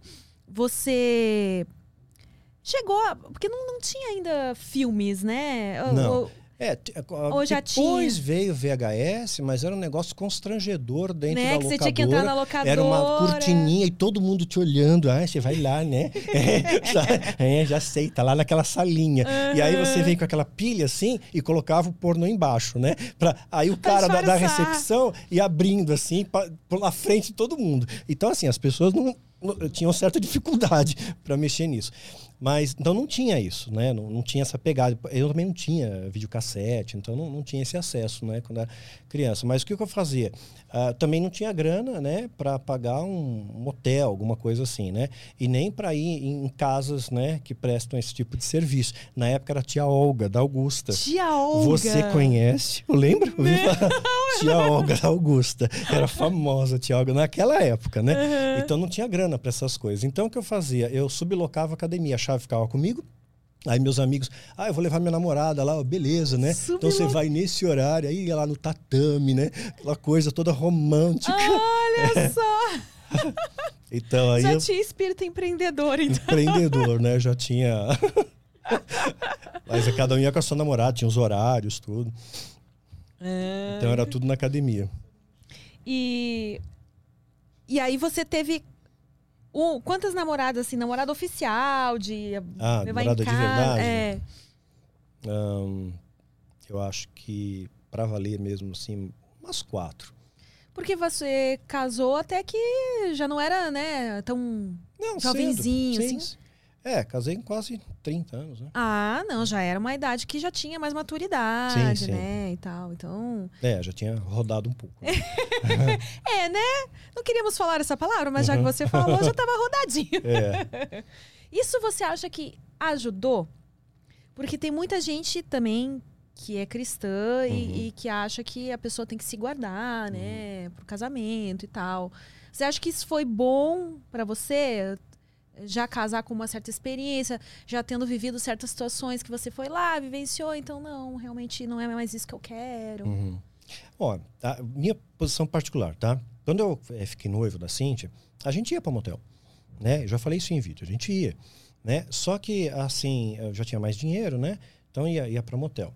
Aí que acontecia? A gente nunca ficava em paz com aquilo, sempre com receio. Alguém vai ver, alguém vai ver entrar, alguém vai ver sair, alguém viu a placa do carro, né? Ou de repente, é, sei lá, ficava aquele incômodo. De repente, na, na casa dela, os pais estavam viajando, e se volta mais cedo. Então era sempre tenso, né? Não era aquela coisa assim que pouco se aproveita, né? E aí depois que eu casei, aí, pô, você relaxa, né? Pô, beleza, esse aqui é meu espaço, ninguém vai me atrapalhar, ninguém vai me incomodar, ninguém vai, vai bater na porta. E, e aí foi muito mais prazeroso. Então eu acho que vale a pena, né? Para quem está namorando e ama de verdade e tem essa pessoa como ideal para ficar, acho que vale a pena, sim, se preservar, porque vocês vão curtir mais depois. Na minha experiência foi isso. Tem como uh, o, o, casal que se casa e ambos são virgens. Uhum. Qual seria um, um bom lugar assim para eles buscarem ter experiência, né? Porque pô, nenhum dos dois sabe de nada ali, eles vão aprender juntos. Uhum. Uh, onde eles poderiam buscar uma orientação, né, para compreender um pouco melhor o corpo um do uhum. outro? Ou você acha que isso é descobre na é, prática é, mesmo? Eu acho que é na prática, é instintivo. Uma vez, quando eu, quando eu fui me casar, eu fui aconselhado por um outro casal, que era aconselhamento de casal. Aí me deram um livro para ler, né? Então assim, supostamente eles achavam que eu era virgem, né? E me deram um livro para ler, mas ridículo, ridículo, sabe? São coisas assim patéticas, né? Assim, tipo a, as orientações, tipo, para fazer o, o, básico, vai, o tradicional papai e mamãe, né? É, dizia a posição, que você tinha que ficar na ponta do pé, treinava panturrilha antes. Pra conseguir. Oh. tinha, é, tinha que fazer um tinha treinamento. Um aquecimento, é, um aquecimento. Você treinava, aquecia a panturrilha primeiro. Imagina lá, amor, é hoje, vamos lá. Peraí, deixa eu aquecer minhas panturrilhas, fazer pois um é. alongamento. Então, e aí, na época, não tinha as coisas, não tinha KY gel. Né? Então, a, a, o preconizado era glicerina, manteiga, Nossa. né? Então a coisa ficava meio temperada, né? Então, frango a passarinho, a posição frango a passarinho. então, mas eu acho assim, aprende ali, porque é meio instintivo isso. Você vai, você vai descobrindo os pontos de prazer, as regiões erógenas, vai descobrindo o que dá prazer no, no parceiro, o que não dá. E o diálogo vai estabelecendo os limites da relação, porque tem muita religioso que não, não vale, não pode ter fantasia, por exemplo, né? Mas eu acho válido. Tem gente que de repente vai se fantasia do Batman, mas ele tem a barriga do Coringa. Tudo bem. Naquele momento ele é o Batman. entendeu? Acredita, É, entra na isso, fantasia. entra na onda, é o Batman que está ali, né? Então você, ah, você acha importante, assim, porque, pô, você. É, pra não ficar trivial, porque senão... É, então, você é, foi casado 25 anos, Aham, né? E aí, escritor, como é que. Tem imaginação. Ah, Então tem, tem que ter criatividade. Porque senão fica mais o mesmo, né? Então é legal, sim, fantasia, você explorar fetiche e tudo. Desde que esteja em acordo com, com a pessoa que você está se relacionando, não tem problema nenhum. Não tem nada, então, que não seja de Deus nessa hora. Não, não. tá- Tá em comum acordo entre os dois, tá tudo bem. Suruba, essas coisas também. Tá de... Ah, porque aí, no meu ponto de vista, aí entra terceiro. Eu não me sentiria bem. Né? Mas você não condena. Ah, assim, para mim não funciona, porque eu, eu vou Deus ele colocou homem e mulher para serem um casal, né? Para serem uma só carne. Aí você coloca mais um terceiro, né? Numa relação que, que busca é, somente o prazer sexual, né? Eu acho que para um, pra um cristão, no meu ponto de vista, no meu olhar, né? Não, não tem a capacidade de julgar ninguém, né? Nem, nem eu tô aqui para isso. Mas não, não ficaria legal. Eu ia me sentir incomodado Tá. né? Tivesse mais um cara lá, pô, aquele cara lá, aí, aí questão de homem, né? Pô, será que é maior? Não é, né? Né? Então, é, mas não tem isso não. Esse nosso tamanho é bobagem, tá, gente? Depende de como é utilizado, né? É verdade. É, tem que. É é- importante saber usar a ferramenta. Exatamente. E se preocupar, né? Com, com quem tá ali com você. É. E muita é uma gente troca, hoje- né? Não é só, tipo, ah, só tô eu aqui. Não, é uma troca. É uma troca, você vai descobrindo os pontos de prazer. E eu, eu recebo muitas mensagens hoje de, de casais estão enfrentando problemas no relacionamento, estava falando com você antes, porque ah, um dos dois ficou viciado, literalmente viciado como uma droga na pornografia. Então a, a pessoa até começa, né? A lazer, curiosidade, mas ao ponto que te domina, te escraviza. Né? Aí a pessoa fica viciada, ela chega a um ponto que ela não consegue mais ter a relação natural. Né? Ela só consegue ficar excitado no filme. E o filme tem um pouco assim de é, glamour, mas é, toma injeção, né? Né, no, é, alguns, alguns é, tem que recorrer a isso. Então, toma um remedinho. Quer dizer, então aí você vê uma, um desempenho super assim, que é, é performance, né? É performance, né? E que aí, na realidade, não é assim, né? Várias tomadas, né? Imagino, né? Que não faz uma é, vez só. Sim, né? para, tem que trocar de posição, da, da, da. realmente. Então. E, e para a mulher, é, é, a, a reclamação que muitas pessoas têm dos filmes, realmente ele é focado no prazer masculino, né? As posições que você vê a mulher fazendo ali, que vai ser legal pro olho masculino, não é de fato a posição que a mulher tem mais prazer. Uhum. Porque é, por precisa, um né? Tá aquela. Uh, uhum. Precisa de uma fricção ali, né? Então, aquela negócio, a mulher sentando lá, pá, pá, pá, não é. Não, é, não, não vai conseguir gozar assim. Então, realmente, o sexo ali, para os dois terem prazer, e principalmente a mulher. Uhum. Uh, não é daquele jeito que vocês veem no filme, tá, gente? É. Você ah. tem que, como o Daniel tá falando aqui, conversa com a sua parceira e, e juntos aí cheguem no que, que é bom para os dois, né? É, tem que ter esse diálogo. Então, acho que esse é um, uma das coisas que me procuram bastante. Eu recebo muitas mensagens, muitas mesmo, é impressionante, de meninas que. É, garotas de programa. Ah, é? Que escrevem para mim. Tenho várias seguidores garotas de programa. É. Né? Assim, eu, eu, eu, me pautando por essa estatística, por essas que escrevem para mim. Overstock's red tag sale is here and the hunt is on. Bring home all your cozy, cold weather favorites at clearance prices. Deep discounts on winter's best sellers couldn't come at a better time. Warm up with hot deals on bedding and mattresses. Plus, save big on storage and home improvement for a fresh start on a new year. Spot the red tag at Overstock to make your dream home come true. As que escrevem, elas vêm buscando uma orientação porque elas querem sair, mas elas não conseguem sair, né? Porque talvez ela não ganhasse tanto quanto em outra função. Então ela fica muito presa, ficam bastante presas a isso, né? Então é, é uma barreira que assim eu não, não entendo na profundidade, né? Mas que muitas delas assim ficam é, tem algumas acho que até gostam, curtem, né? Uhum. E, e, outras acho que realmente estão ali com, é, por uma necessidade e estão desesperadas para sair. Então sei lá, hoje em dia acho que a, tem a igreja investe em caso de recuperação de drogado, tudo. Acho que podia dar uma guarita para quem quer, quem precisa de uma ajuda também nessa transição. É, hum, eu tava lendo os comentários quando você postou lá no seu Instagram que ia estar tá aqui, né? E, e, teve um povo que comentou umas coisas assim meio, né? Nossa, mas você vai lá e tal, não sei o quê. Uh, eu acho que não adianta você ser contra algo uhum. e simplesmente só querer que ah, vamos acabar com a pornografia, vamos não, acabar. Isso não vai adiantar. Isso Primeiro que não, é vai, não vai acabar, né? Não, isso é histórico. E, e outra coisa, eu acho importante realmente as pessoas que querem sair disso ter um suporte, né? É, ter um suporte. E porque realmente, tá, beleza, não quero mais. O que, uhum. que eu vou uhum. fazer agora? É. é. E se, se, a sociedade te trata de uma forma como se você um fosse me... social, é. exatamente. E aí como que você vai conseguir exatamente. entrar num outro ramo? Se as pessoas fazem questão de ficar te dizendo, não, mas você fazia isso, é, você não sei o sempre jogando na cara, é ridículo isso. E, ridículo. e eu acho que uh, você deu exemplo de que, pô, como assim não vou lá só porque nada a ver? Nada a sociedade é composta de diversos sim, tipos de pessoas sim. que trabalham com diversas coisas. Uhum. Você vai o quê? Se isolar da sociedade? De forma alguma. De forma alguma. É, a Bíblia diz que nós temos que ser luz para esse mundo, sal da terra. Você tem que tem que estar tá em todos os lugares. Você está nesse mundo agora, né? Então, se você puder estar tá presente, sei lá, é, trocar ideias, informações, né? Sabe, é, é, muito relativo. As pessoas, tem gente que se acha o dono da verdade absoluta, né? E tem muito cristão que, lamentavelmente, já condena a pessoa sem conhecer. Né? Já julga, condena, já sentencia e condena. Julga, sentencia e condena. E a Bíblia não dá chancela para isso. Não dá, em linha nenhuma diz, vai e julgue todo mundo. Não, você ame as pessoas, se impacte. O Paulo, grande evangelista também, missionário, apóstolo, ele vai evangelizar os atenienses. Atenienses eram os caras idólatras tinham vários santos, deuses, e ao, no olhar cristão, eles estavam errados, que só tinham que adorar um único Deus.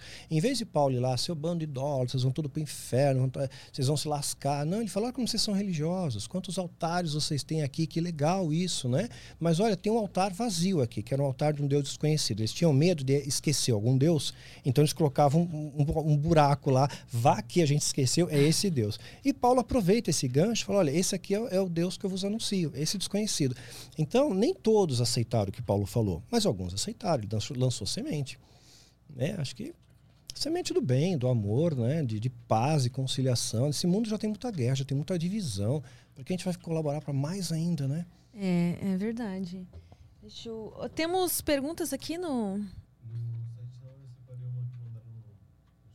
Se você quiser, você pode mandar também, tá? Pergunta no prosaguiada.com.br que, que você separou que apareceu de bom no chat aí pra gente?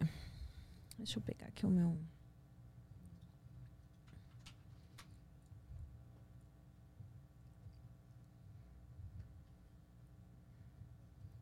Deixa eu ver aqui a galera. Olha.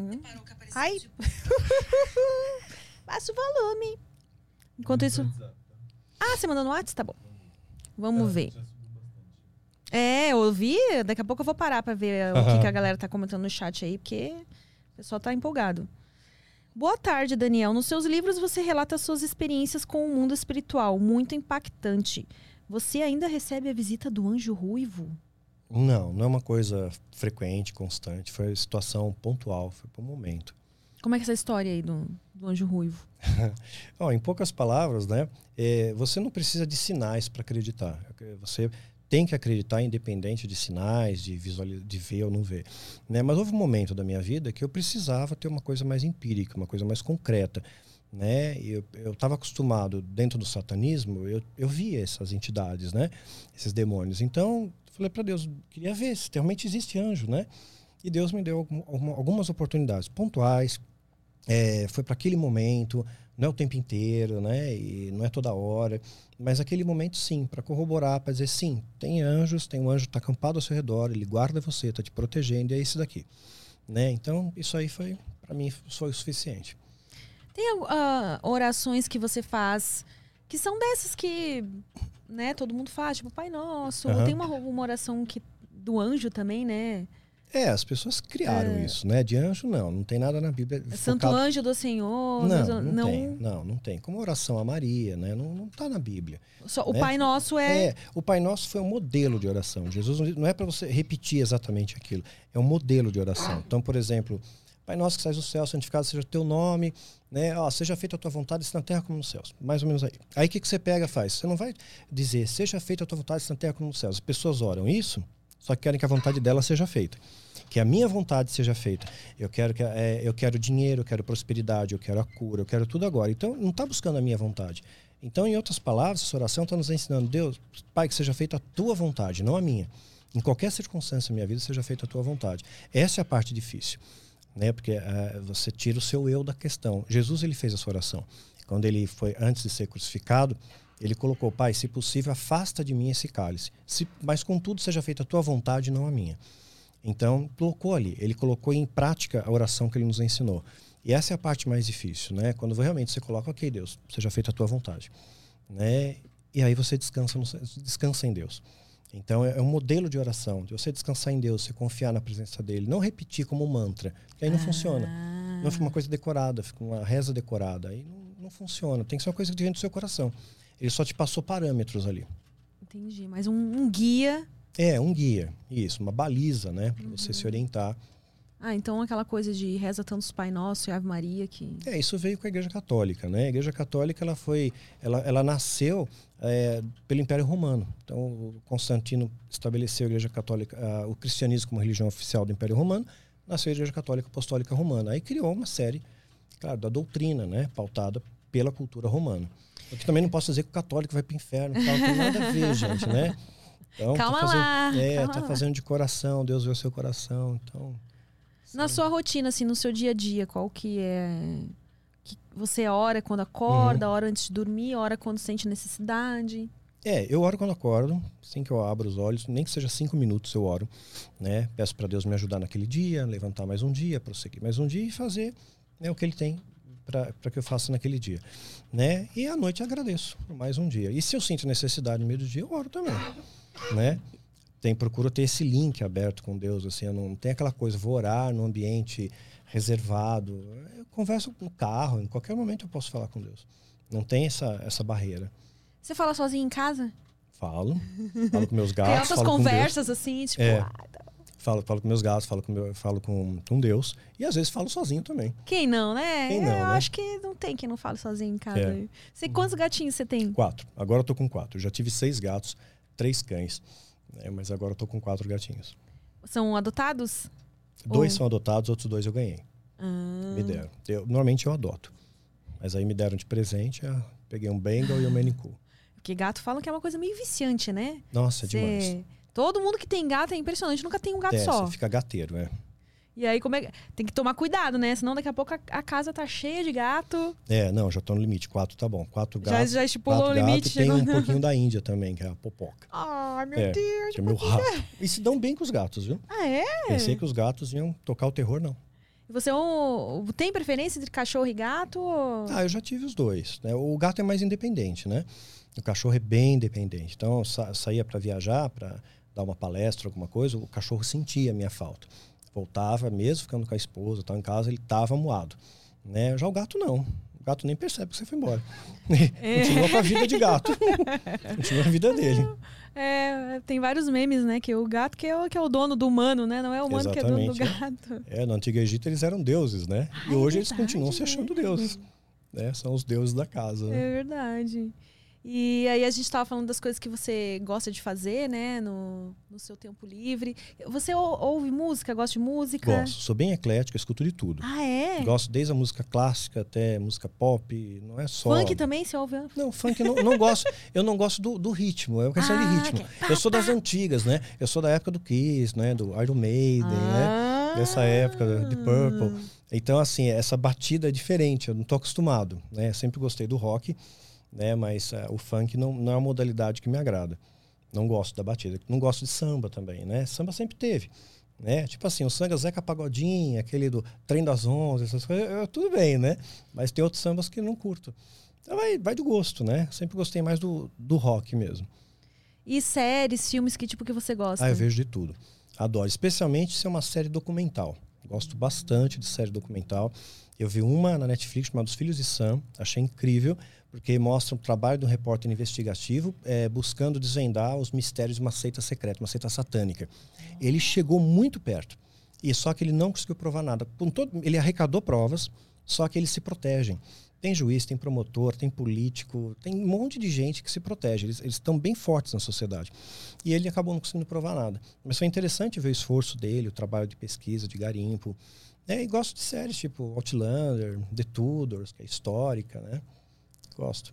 Ah, e você dorme. É, um- é uma pessoa que precisa dormir muito, pouco. Pois é, já teve época que eu, eu dormindo seis horas eu estava bem. Agora mudou um pouco a minha rotina. Antes eu acordava cedo, né? É, tinha que levar filho para escola, toda aquela rotina de ser pai, né? Aí agora não, eu vou dormir bem tarde. Acordo um pouquinho mais tarde também. Hoje, por exemplo, aqui é madrugada. Olha, obrigada por ter feito esse esforço de madrugada pra estar É. Às vezes eu levanto umas 11 horas, mas também vou dormir 3 da manhã, 4 da manhã. né? Então fico vendo filme, série, documentário. E escrever, né? Eu, tô, eu gosto de escrever também. Já escrevi 22 livros. né?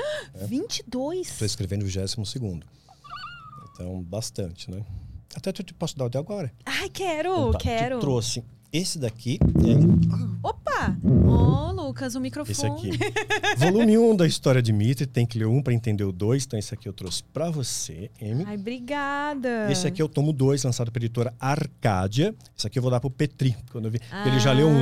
Eu vou passar o 2 para ele, que foi lançado agora pela editora Arcádia. Minha nova casa editorial. Ai, muito obrigada. É, tinha uma história bem diferente. E onde as pessoas podem adquirir os seus livros? Não, agora tá com a editora Arcádia. Vão, pode entrar pelo site da Arcádia, né? Editorarcadia.com.br, pelo Instagram deles. É, ou acha na Amazon também, né? Amazon, é, Americanas, Submarino. Todas essas plataformas é, online acha, em livraria também. Agora tem menos livraria, mas na livraria acha também. A livraria. As livrarias acho que estão aos poucos morrendo, infelizmente. Estão morrendo. Né? Pô, tinha uma livraria cultura monstro, né? No, no shopping Vila Lobos, fechou. Ah, é. mas, a, mas o Conjunto Nacional existe ainda? O Conjunto Nacional acho que ainda existe. Ah. Mas está tá previsto para fechar. A Saraiva que tinha na, no Center Norte, monstro. fiz lançamento de livro lá. Não tem mais. Do, a Saraiva que tinha também no, no Eldorado, fiz lançamento de livro lá, estava lotado. Não existe mais. Então, assim. É, eu, é... eu, ainda gosto disso aqui, ó. Pegar no livro. Ah, eu gosto. Acho que o negócio do livro digital, muita gente está fora do país, pega o livro digital porque fica caro para enviar. Mas eu gosto do livro papel, na mão. Gosto de cheiro de livro. É afrodisíaco. É, ah, pra você é afrodisíaco. então, é. inteligência é afrodisíaca pra você? uhum. Sim. Eu, eu, a primeira coisa que eu olho numa pessoa é olhar, o sorriso e a inteligência. Essas três coisas, eu já, é, meu primeiro campo fotográfico vai ser isso daí olhar, né, a, o sorriso, a inteligência. Aí depois eu, eu olho para uma outra coisa que é coisa minha, hum. né? Que todo mundo deve ter assim, né, uma coisa que gosta mais, né? Ah, você, eu achei que você fosse revelar qual que é. Você revelar? não sei. Isso eu nunca, eu nunca revelei isso. não sei, vou pensar um pouco. Tá bom, então vamos esperar para ver se o Daniel sente a vontade para falar qual é a outra coisa que ele olha depois de olhar o sorriso. Ai, obrigada. Eu vou pegar uma coca agora. Depois de olhar o sorriso, a inteligência, o olhar. Né? Uhum.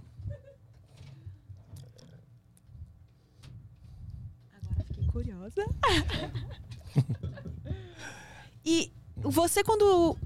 A sua rotina de estudo, quando você estuda, como é que você faz? Você lê várias vezes aquilo, você lê, para, absorve, você risca no livro. Uhum. Como é que você absorve as coisas mais fácil? Ah, é bem isso. Eu leio, eu tenho facilidade de reter o que eu leio, mas eu leio, absorvo, risco, anoto é, e pego várias fontes diferentes para tratar o mesmo assunto. Eu nunca me rendo a uma única fonte. Se eu estiver lendo um livro sobre um assunto X, Importante, eu vou pegar outros seis livros que estão falando da mesma coisa, vou pesquisar na internet para ver o que, que falam, vou assistir documentário, para depois formar uma opinião sobre aquilo.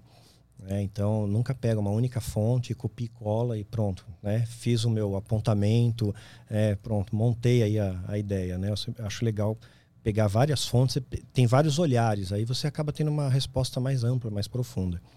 Eu gosto de coisas que é profunda, que me desafiem, né? Não gosto de fazer nada mais ou menos, nada raso, né? Não tem graça para mim, eu gosto que me desafie.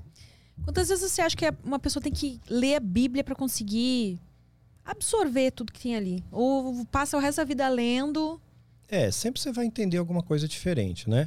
Sempre você vai, é, é como se ler um livro, vai assistir um filme. Você assiste a primeira vez, você não repara numa série de coisas. Eu assisti o Coringa, adorei o Coringa. Aí eu vi um, um, documentário do Coringa mostrando todos os detalhes né, que foram colocados no filme que você não percebe, sabe? O tom de, de verde em algumas cenas, né? É, a anotação na mesa, sabe? A, a, posição de um vaso. Eu falei, caraca, eu não pensei nisso. Aí você vê de novo, você, é uma outra perspectiva, você entende com mais profundidade a história ainda. Então, um, a Bíblia é mais ou menos isso. Você vai lapidando, você vai enxergando outras coisas. Mas a Bíblia não é só ler é legal estudar, porque tem um contexto histórico por trás. Ah, isso que eu queria te é, perguntar. Se você não conhecer o, o que contexto que dali histórico... é história mesmo. É, tem assim. muita coisa história a história de, concatenou né? junto. Né? Então, é, você precisa conhecer a, a história para você entender algumas partes ali. Porque senão você, fora do contexto... Né? Então, por exemplo, Deus ia numa cidade, no Velho Testamento, é, mandava o exército dele, os hebreus, vai lá, mata todo mundo daquela cidade. Aquelas cidades são inimigos de vocês, mata todo mundo. Mata os homens, mata as mulheres, mata as crianças, mata os animais. Aí nos dias de hoje, pô, cadê o amor de Deus? Matou o animal que não fez nada. Matou a criança, meu, matou a mulher. Pô, que Deus mal esse. Mas você tem que entender o contexto de época. Se, se não matasse as mulheres, elas ficassem vivas, elas iam ser, é, é iam ser feitas escravas sexuais né? Ia, ia vir outro, outro exército, aquele mesmo exército, ia fazer delas escravas sexuais. As crianças seriam escravizadas também. Né, porque não tinham valor algum, né, ia ser mão de obra escravizados. Então, por mais paradoxal que seja, é um ato de misericórdia de Deus, vai todo mundo e vocês não têm mais sofrimento, acabou. Porque se mantivesse ali sem a força de defesa, matar só os homens, a cidade sem a força de defesa está vulnerável. Né? Então, tanto mulheres quanto crianças iam padecer na mão do primeiro povo que chegasse, é. ou dos próprios invasores. Ah, eu queria entender uma coisa assim. Tem registro de. eh, que falam que a Bíblia foi escrita por Deus.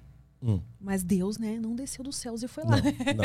Uhum. Então tem, sei lá, um registro do quem foi assim, a primeira Bíblia, a primeira são livros que foram reunidos, né? Isso. Foram livros que foram papiros, reunidos, né? é. enrolados. E, e- em qual língua foi escrita primeiramente?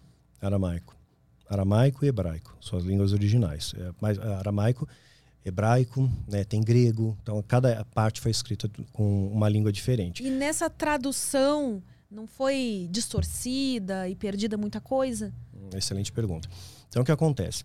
Quando a Bíblia foi escrita, ela estava em rolos, né, em papiros, e ela foi montada esse cânon por Constantino no Concílio de Nicéia em 325 na Turquia.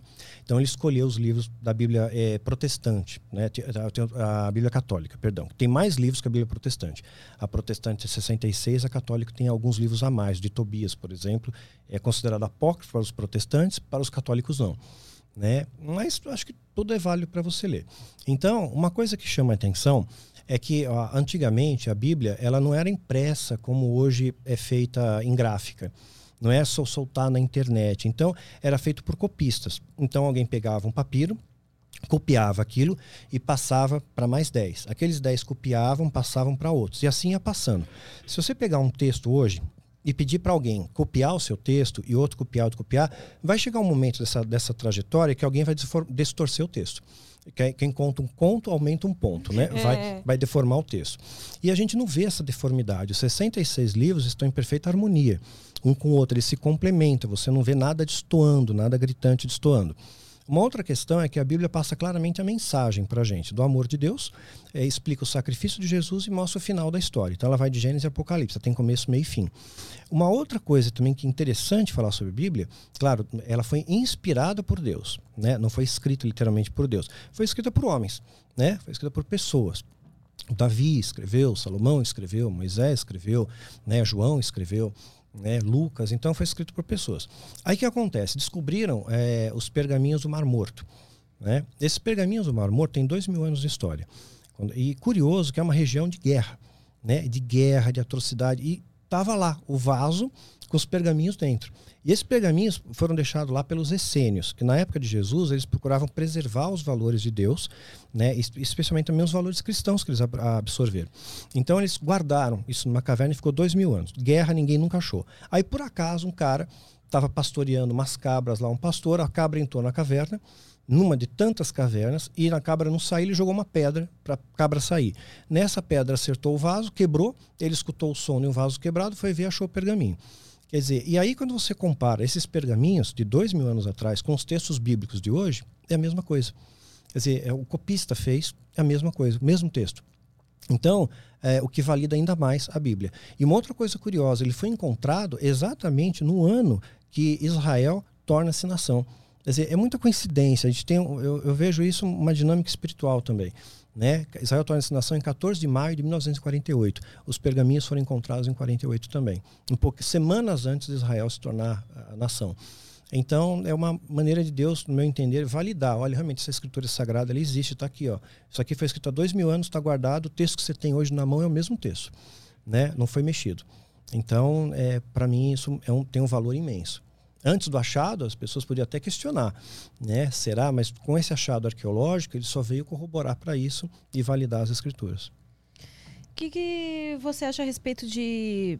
Você acha que é falta de respeito quando as pessoas brincam ah, com a imagem de Jesus e tal? Sei lá, alguém se veste de Jesus, faz uma piada, que nem o Porta dos Fundos fez uma vez, um- uma Uhum. brincadeira.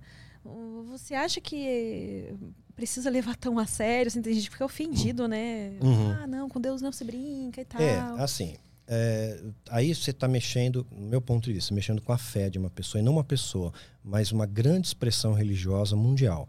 Quando você tá, é, faz um ato pejorativo contra Jesus, que é, que é a referência do cristianismo, e que tem mais de um bilhão de, de cristãos no mundo, você está mexendo com uma quantidade muito grande. Quer ver? Vê se alguém. Tá? Vou até usar o exemplo da Porta dos Fundos. Vê se a Porta dos Fundos fazia uma piada, faz uma sátira de Maomé. Vai lá fala que Maomé era boiola. ver quanto tempo eles vão ficar vivos. Sabe? Porque os radicais não vão deixar isso barato. Porque mexeu com a fé deles. Eh, Os muçulmanos têm mais de um bilhão também de seguidores no mundo. E tem, só que tem o lado radical deles, né? Tem os xiitas e tal. Então, é, eu acho que não deve. Quando você tirar onda de Buda, você vai lá tirar onda dos budistas. Tem um templo budista Zunlai que eu gosto, acho um lugar super tranquilo de paz. Você vai lá tirar onda no, no, no ambiente da, da, cultura deles. Eu acho que isso tem que ser respeitado, meu ponto de vista. Uhum. É, se você quer ser respeitado, você tem que respeitar. Então, acho que aquele negócio, né? O, o meu direito termina onde começa o seu. Então, acho que mexer com, com expressões religiosas eu não acho legal, né? Em qualquer esfera. Melhor. Meu ponto de vista. você gosta de piada? Você gosta Adoro. de humor, assim? Lógico. Gosto de piada, gosto de humor. Uh, costuma ir a show de stand-up? Eu gosto, eu tenho muitos amigos que fazem stand-up, ah. tudo. Gosto, me divirto.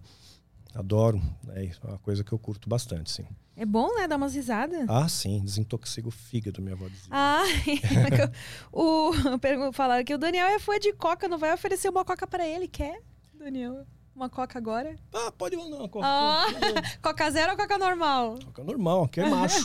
Vou pegar uma coca, então. Tá. O Lucas pega pra você. Tá bom, tranquilo. Oh. Você foi de isso. coca mesmo? Hã? Você foi eu de gosto, coca gosto coca. Tomo, tomo energético também. A gente não tomo muito vinho, a gente, tomo a gente ofereceu, até que no começo ele não quis. É, porque a, tem ah, gente você que... toma vinho e cerveja também? Ah, Lógico. Então dá pra te chamar pra tomar. Ah, vamos porque tomar sabe o que acontece? No... O, o cristão, às vezes, pela falta de conhecimento, ele acha que o cristão não pode tomar um vinho, por exemplo. Mas Jesus fez vinho numa festa de casamento. Ele fez a água virar vinho. E aí vão dizer, vão dizer, ah, mas o vinho não tinha teor alcoólico. Aí tem, tem os mais religiosos, não tinha. Claro que tinha. Para ser vinho tem que fermentar. Né? E quando você fermenta, tem teor alcoólico. E o, o, vinho tem teor alcoólico na Bíblia desde a época de Noé. A, a Bíblia conta que Noé bebe, fez vinho e tomou um porre. Ficou doidão, ficou peladão, doidão. Noé ficou louco. Então, tá escrito na Bíblia isso, né? Noé doidão. Então, a, a, tem, hoje em dia, o problema é sim embebedar, né? A Bíblia, assim, ela, porque aí você perde o seu controle, né? Então, assim, você não precisa ficar bêbado para ser feliz, né?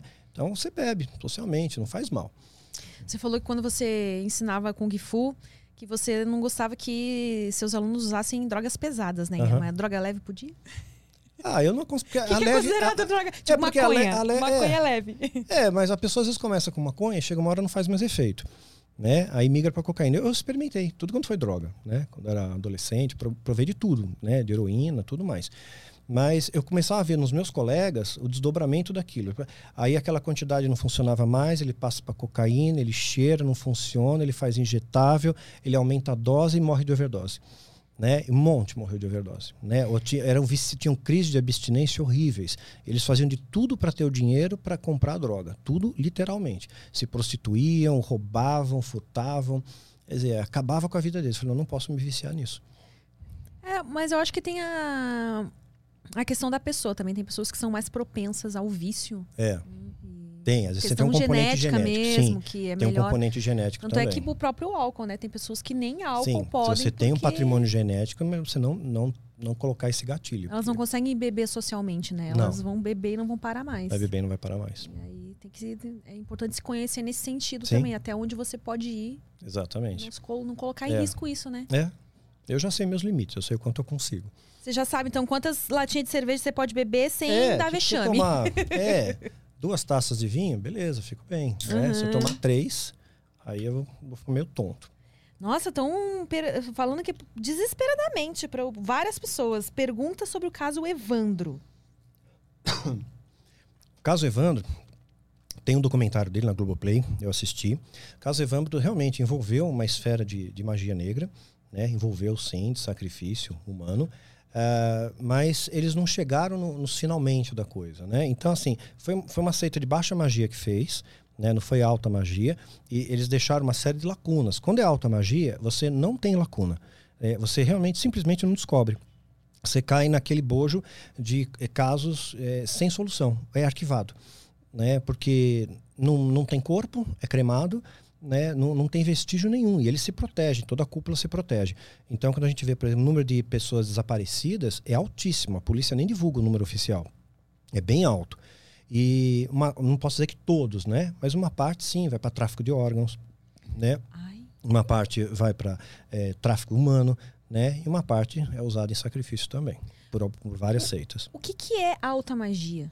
A alta magia é uma esfera de, de bruxaria que eles têm como um propósito maior. Eles não querem simplesmente adorar o diabo.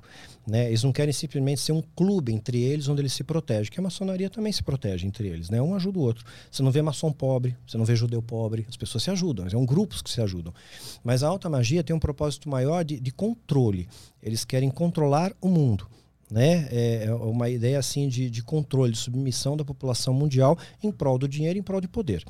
Então, hoje, quando nos meus vídeos até eu falo, né, essas plataformas que o Fórum Econômico Mundial fala, do Grande Reset, tudo isso vem corroborar. No meu último vídeo que eu falei também, fazendo a leitura da capa da revista Economist, né, é, tudo ali é um espelhamento do que tá, está para vir.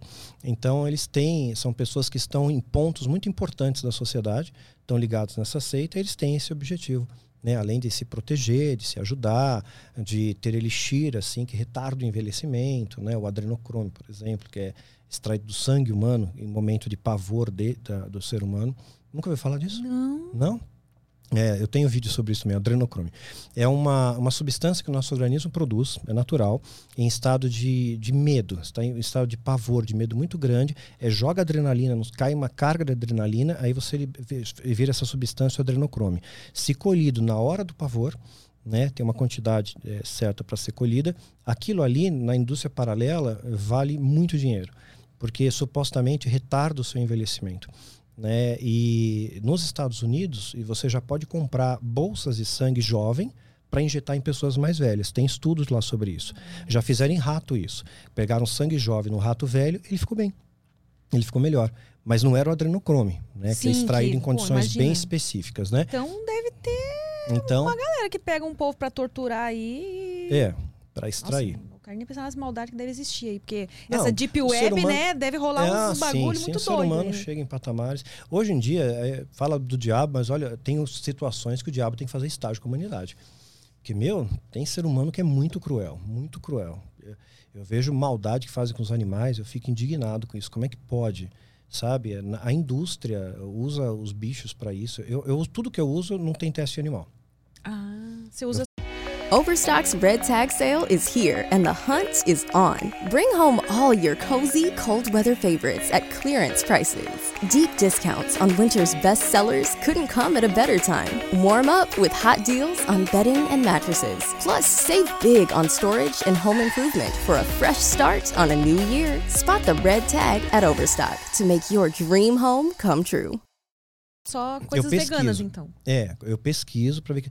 Não, não vou usar uma coisa que foi testada no coelho, no macaco, no cachorro. É, eu não, não, não, não corroboro para isso. Mas, claro, como carne e tudo. Sim. né, eu não consigo ser é, vegetariano, né? Porque eu não vou mais colaborar para matar os bichinhos, né? Eu não consigo ainda. É, dá uma comprar carne. carne orgânica, né? Que é a carne que os animais são criados livres. Ah, é, o acesso é mais difícil. É, deve ser bem mais cara, né? A carne, a carne em si já tá cara. Essa aí deve ser, É. Pois é. então. É. Mas se conseguir chegar nesse É. nível, tem essa opção também. A carne orgânica. é, são os animais são criados livres, abatidos no momento certo. É. Sei lá. Aí... Mas. Ai, meu Deus, tá subindo um monte de coisa aqui. Uhum. Tá, o Evandro já passou.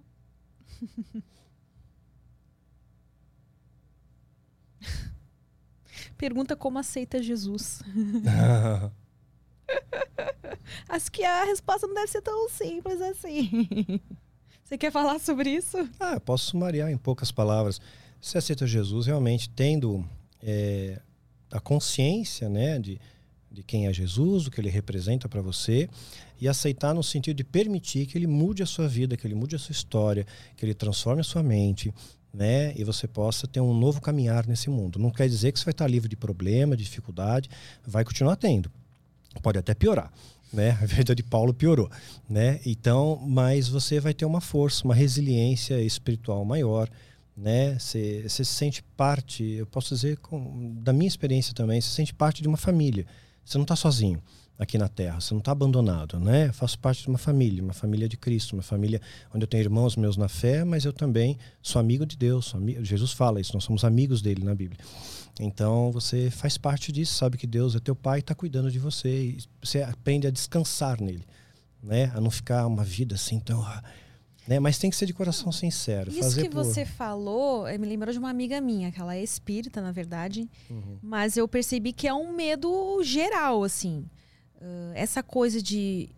E, e, e, acontece também com pessoas uh, no sentido de às vezes é melhor ficar na ignorância, porque daí você não sofre tanto. Uhum. E isso acontece também com as pessoas em relação a Jesus, eu vejo.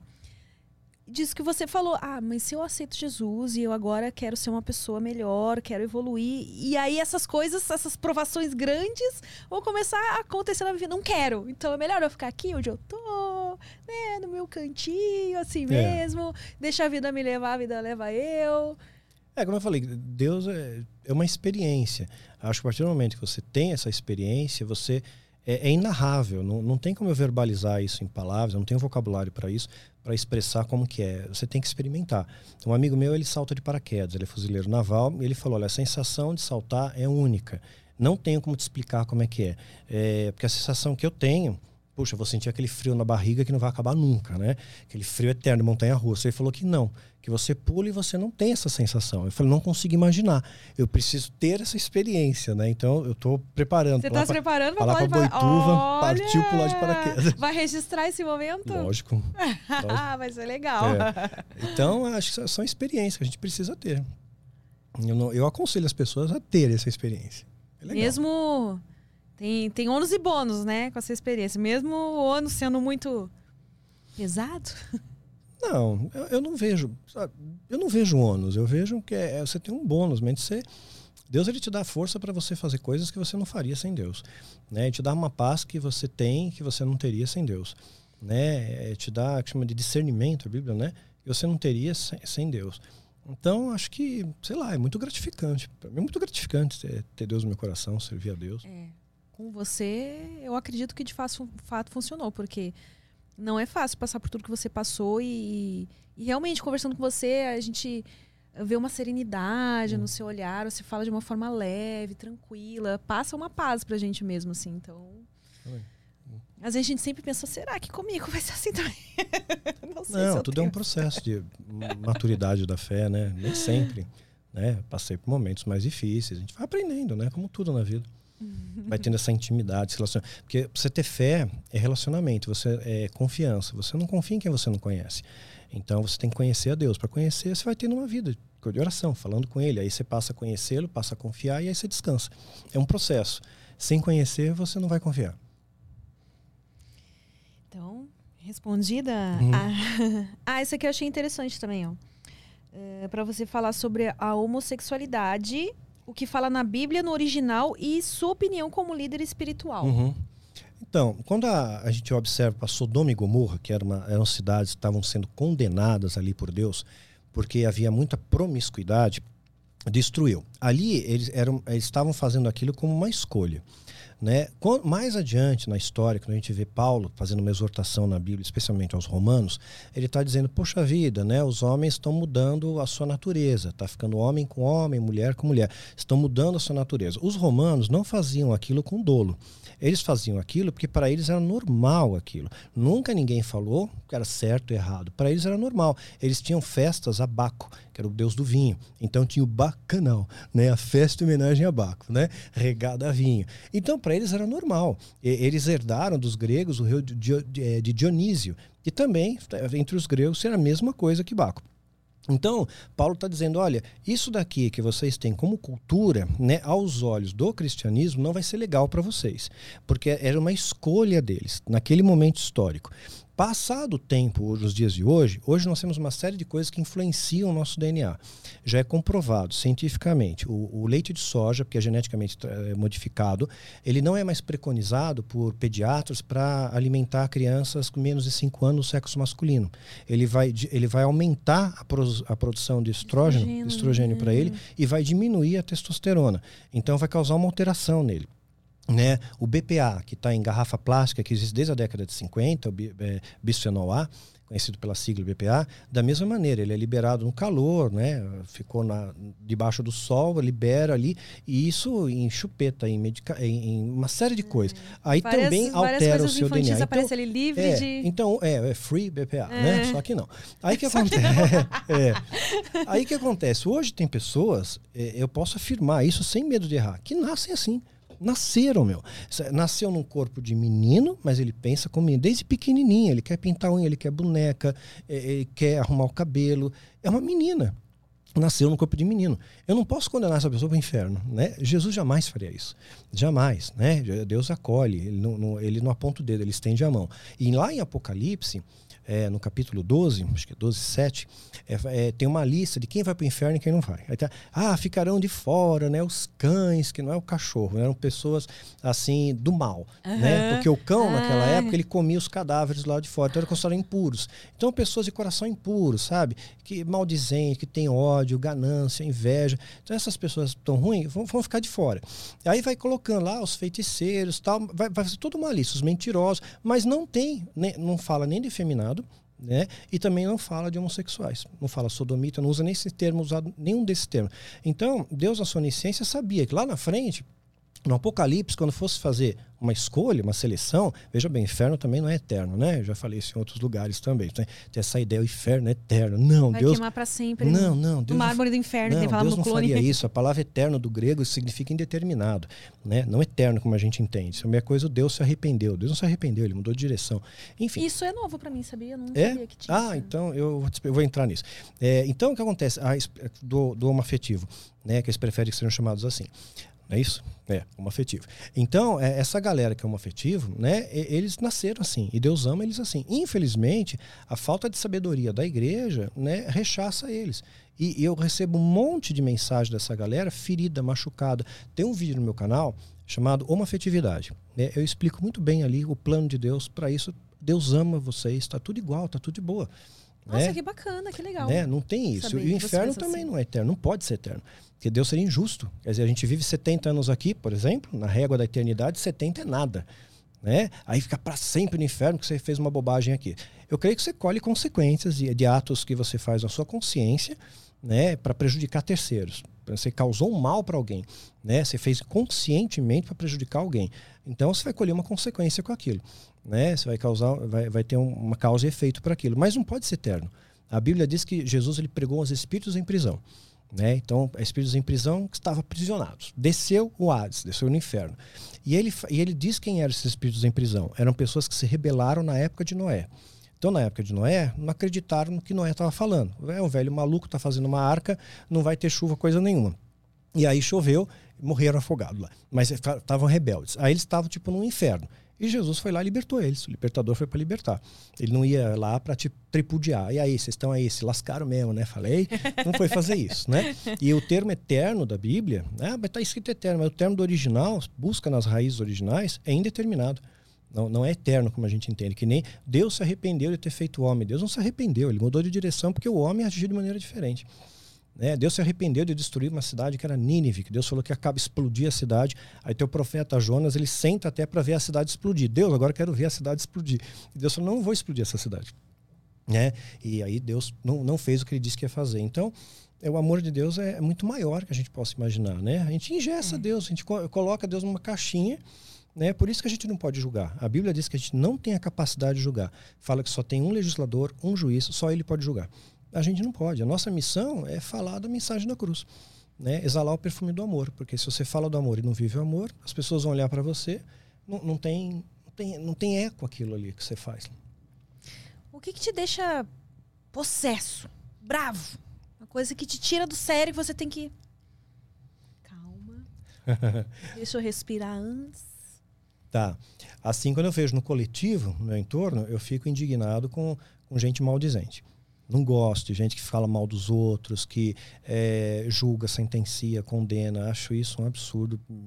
Não gosto de pastores que mentem para o povo, que enganam o povo, que fala que tem que dar o dízimo, senão o diabo vai pegar e vende a porcaria ungida. Eu fico indignado com isso, sem enganar as pessoas que estão lá buscando. Elas estão sedentas porque elas querem é, um, se preencher espiritualmente de alguma forma. Estão se aproveitando da dor né? delas, né? Então, da dor delas. Aí, mediante a dor, eles fazem qualquer coisa. E pelo medo também, põe medo. Se você não fizer, o demônio te pega. Se você fizer, Deus te recompensa. Então, começa a negociar. Eu acho isso um absurdo. E no meu, no meu universo menor, né, no meu microcosmo, detesto desorganização. Ah, eu sou ah, metódico. É, é para eu trabalhar, tem que estar tudo em ordem, as canetinhas certinhas, pode dizer, né?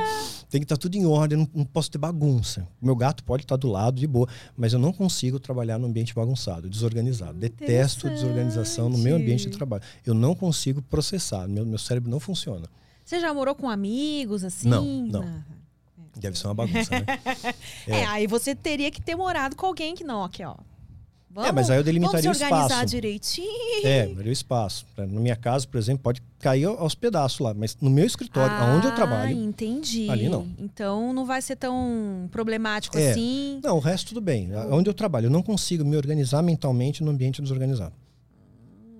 É, faz muito sentido. Tem, inclusive tem é. pessoas que trabalham com Uh, eu não lembro o nome agora, que agora tem personal, várias coisas, né? Mas ah, é uma é. pessoa que organiza ah, não, o seu guarda-roupa e blá blá é. blá. Uh, porque diz que e, até o fato de você, às vezes, arrumar o seu próprio guarda-roupa, uhum. que isso ajuda, dá uma clareira nas suas ideias, é. né? É, isso não gosta de ser interrompido, odeio ser interrompido, quando eu estou trabalhando. Uhum. Se eu estou lendo um livro, eu estou mal concentrado ali. Se me interromper, nossa, eu, até eu pegar o fio da meada de novo, eu onde é que eu estava mesmo?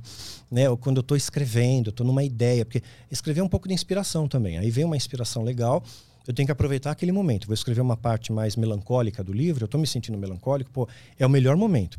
Uma parte mais alegre, eu estou alegre, aí aquilo fica impresso na, nas páginas, né? Então, nesse momento, eu também não gosto de ser interrompido. Odeio. O telefone toca, eu tiro, jogo, deixo fora do gancho, não quero nem saber quem é. Você separa um momento do seu dia para escrever ou... Não, não. É quando eu tenho inspiração. Normalmente eu trabalho seis, algumas seis horas por dia pelo menos.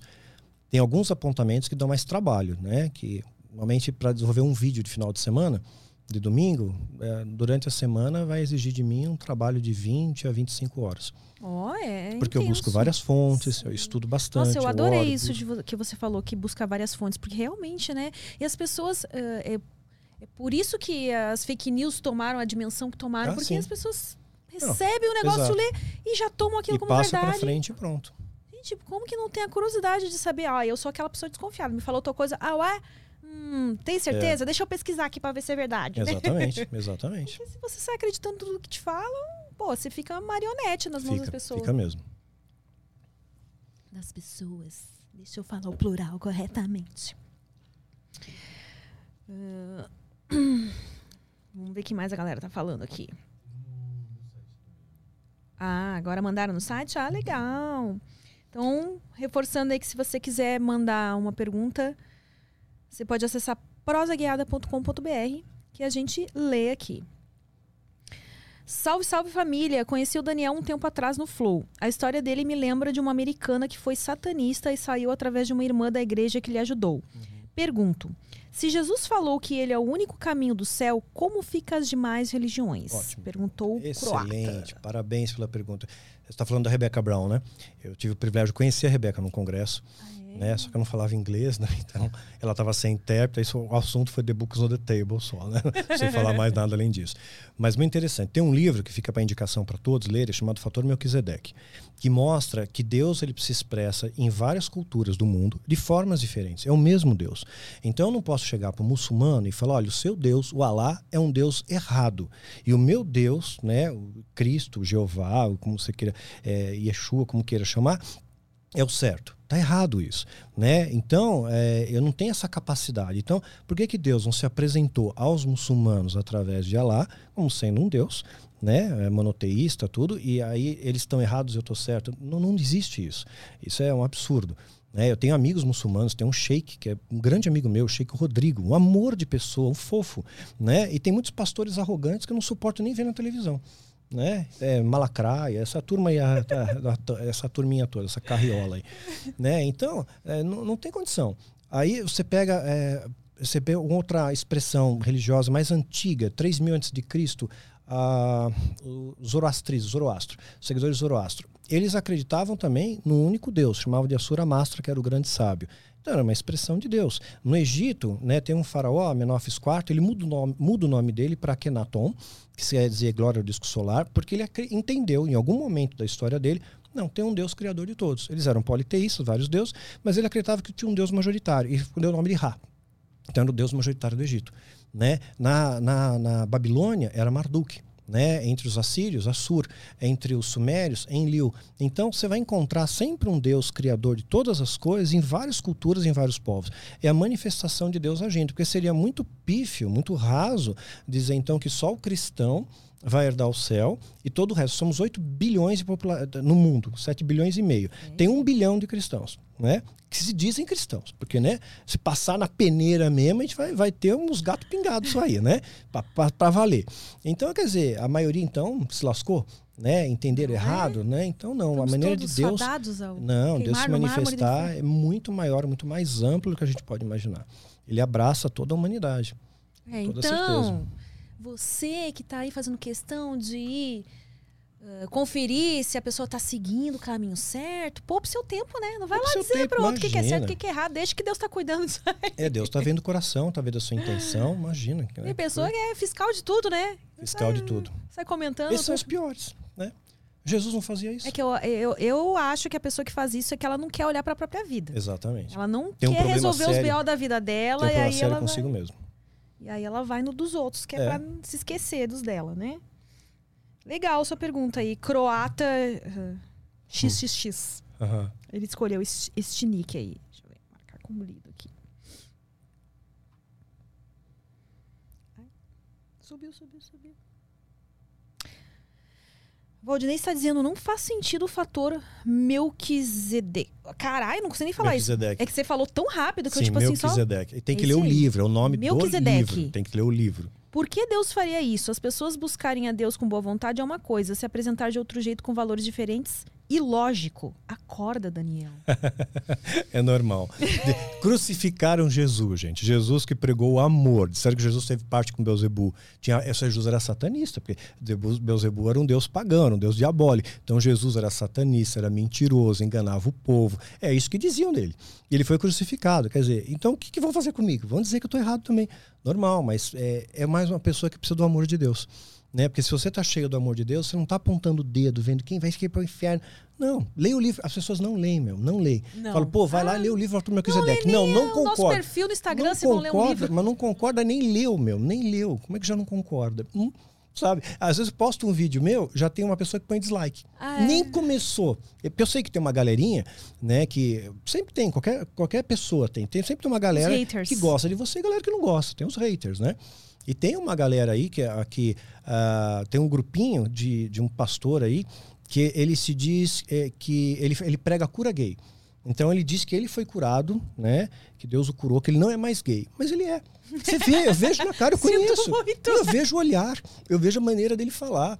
Sabe, ele tá lá, não sou, mas, mas é gay. E qual o problema em ser gay? Mas não, ele cismou porque eu, eu defendo os homoafetivos, eles nasceram assim. Ele não, porque Deus conserta. Mas nem na tua vida fez, meu. Então tem, tem um outro aí que. Né? Polêmicas. Tem, os, é, tem. Esse mimimi faz parte. Desde a época de Jesus tinha isso. Fizeram isso com ele.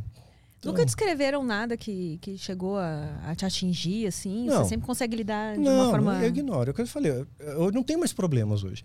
Né? Mas na rede social eu tive de tudo, né? Desde o do assédio, né? Né? E homens, mulheres, né? Ah, é? é. Deu é. em cima de você? Não. Você já recebeu nudes pelo, pela Já, já recebi. já recebi, assim, para avaliar o material, né? Sério? Pediram é. mesmo, ah, então. Me diz aí o que, que mas, você acha. É, mas eu falei, não, é porque a partir do momento que eu fiquei viúvo, né? Bom, Tá, tá, tá na pista, Ai, né? Teve mulher que não teve nem, assim, veio na caruda mesmo. Veio, oh, agora ele tá livre. Veio, vamos, várias, esperou. muitas. Gente, vocês são, hein? Bastante. Danadinhas. Aí eu falo, galera, calma, ainda eu tô, tô, tô me recuperando, calma, né? Tudo tem seu tempo, né? Mas quando já começa assim, tipo, a pessoa vem, é, é, casa comigo e manda já um nudes, né? Aí eu falo, não, mas já forçou a barra, né? Já, sei lá, não é assim que eu quero conhecer alguém. Uhum. Eu quero conhecer a essência, quero ver os olhos, o sorriso, a inteligência. Você se imagina é, entrando num aplicativo tipo Tinder? Tipo assim, Tinder? É... Não, não. Como é que você acha que a probabilidade maior de você conhecer, se interessar por alguém é alguém que tá de alguma forma convivendo com você é, no dia a mas dia. alguém convive comigo no dia a dia. Não sei. Alguém que eu me corresponda. Tem algumas pessoas que, claro, você tem mais empatia. Né? Do grupo de seguidores, tem mais empatia. Você abre um, um diálogo maior. Mas não sei. Nesse momento eu não estou pensando nisso. Né? Não Calma, tô pensando, tá? é, não tô Sossegue a pensando, periquita, preciso espera mais um pouco encontrar aí. alguém e tal. Não, a coisa segue o fluxo, né? É, essa coisa. Essas coisas surgem sempre Conta- quando a gente é, menos está esperando isso, que mesmo, né? natural. Você está procurando forçando. desesperadamente, meu Deus, É. eu não aguento ficar sozinho, preciso de alguém. Exato. Que às vezes até eu sou educado, com as pessoas, eu não, não maltrato ninguém, trato todo mundo bem. Né? É, às vezes falam uma- umas coisas para mim assim, não, não para ofender. Às vezes usam alguma, um linguajar assim, né? que Mas não tô tão acostumado. É. E eu sou educado com a pessoa. Às vezes a pessoa interpreta aquela educação com a correspondência. Ah, né? isso acontece muito. E Ah, aí- Achei que era só homem que interpretava dessa forma. Mulher também leva pra esse lado? Ah, Leva para esse lado também. Tava sendo Aí, eu, pronto, ó. né? Sexista. Pois é. Eita! É coisa do capeta. Gente! Estamos ao vivo. É. Ô, Daniel, é, manifestação costuma aqui. acontecer coisas assim quando você tá presente, Não né? sei, o Petri teve um diálogo sobre isso, que um perdeu o cachorro, morreu, o outro Petri ficou com o joelho doendo. Mas não, é lenda urbana. Não te ligou um dia num episódio do. Ligou, Ele ligou. ligou, Do né? Preta, acho que foi. Isso. Ligou pra tirar uma onda. E vão, ó, vão parar aí. Vão Aí, parar com tá isso aí. hein? Para com esse Ah. negócio aí. Gente, eu vi é, um pedaço desse episódio aí do Tarja Preta. Eu-. Isso, ele ligou pra. Foi pra você que ele ligou, Ligou né? Uma das pessoas que ele ligou. É, mandou um WhatsApp primeiro, aí pode ligar, liga aí, né? Ah, ele mandou. entrar, um- claro, claro. Ele te preparou, então. É gentil. Porque ficou aquele onde eu tinha ido, Planeta Podcast. Humberto falou, ah, o quadro ficou torto, o quadro mexeu na parede. Aí o, o Vilela também falou, ah, aconteceu não sei o que aqui. Todo lugar que eu tinha ido, E olha aí, ó, eles lembravam de tá alguma dando um- coisa. Eles lembravam alguma coisa que tinha acontecido. O Prosa também teve sua história aí, ó. É, já deixou registro na história aí. Ao vivo pra Ao provar. vivo, que- para provar que não é lenda. Mas acontece, são coincidências. Ai, gente. Meu Deus. Eu vi um. Eu li aqui correndo um Nesteruk. Aqui. Ah, tá. É só se você já conhece a Lara Nesteruk. Conheço, conheço. É, ela não me conhece, mas eu que sei quem ela é. Larão aí, grande conhecida.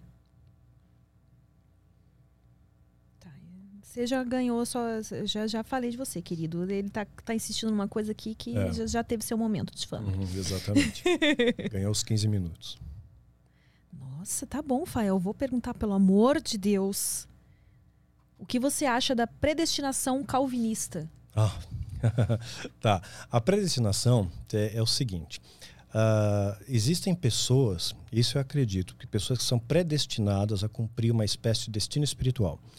Então, se eu pegar o exemplo de Noé na Bíblia, ele era um bebê. Quando, quando Noé nasceu, o pai dele, que era, chamava Lameque, pegou o bebezinho no colo e falou: Olha, esse cara aqui vai crescer e ele vai trazer uma restauração nessa terra que está amaldiçoada. Então, o mundo estava amaldiçoado e o filho dele, Noé, que ia fazer a arca tal, ia ter o negócio do dilúvio lá. Então, desde bebê, ele já sabia: esse aqui tem um destino espiritual, era um predestinado. Se eu pegar o exemplo de João Batista, na Bíblia também, que ele batiza Jesus, ele batizava nas águas, por isso o termo batista, batizava adultos, não crianças. O batismo infantil veio depois, Constantino que estabeleceu isso. Mas, biblicamente, é uma pessoa adulta, ciente do que está fazendo. Então, João Batista já é profetizado pelo profeta Isaías, né? Assim, eh, séculos antes, Opa, séculos antes já era profetizado.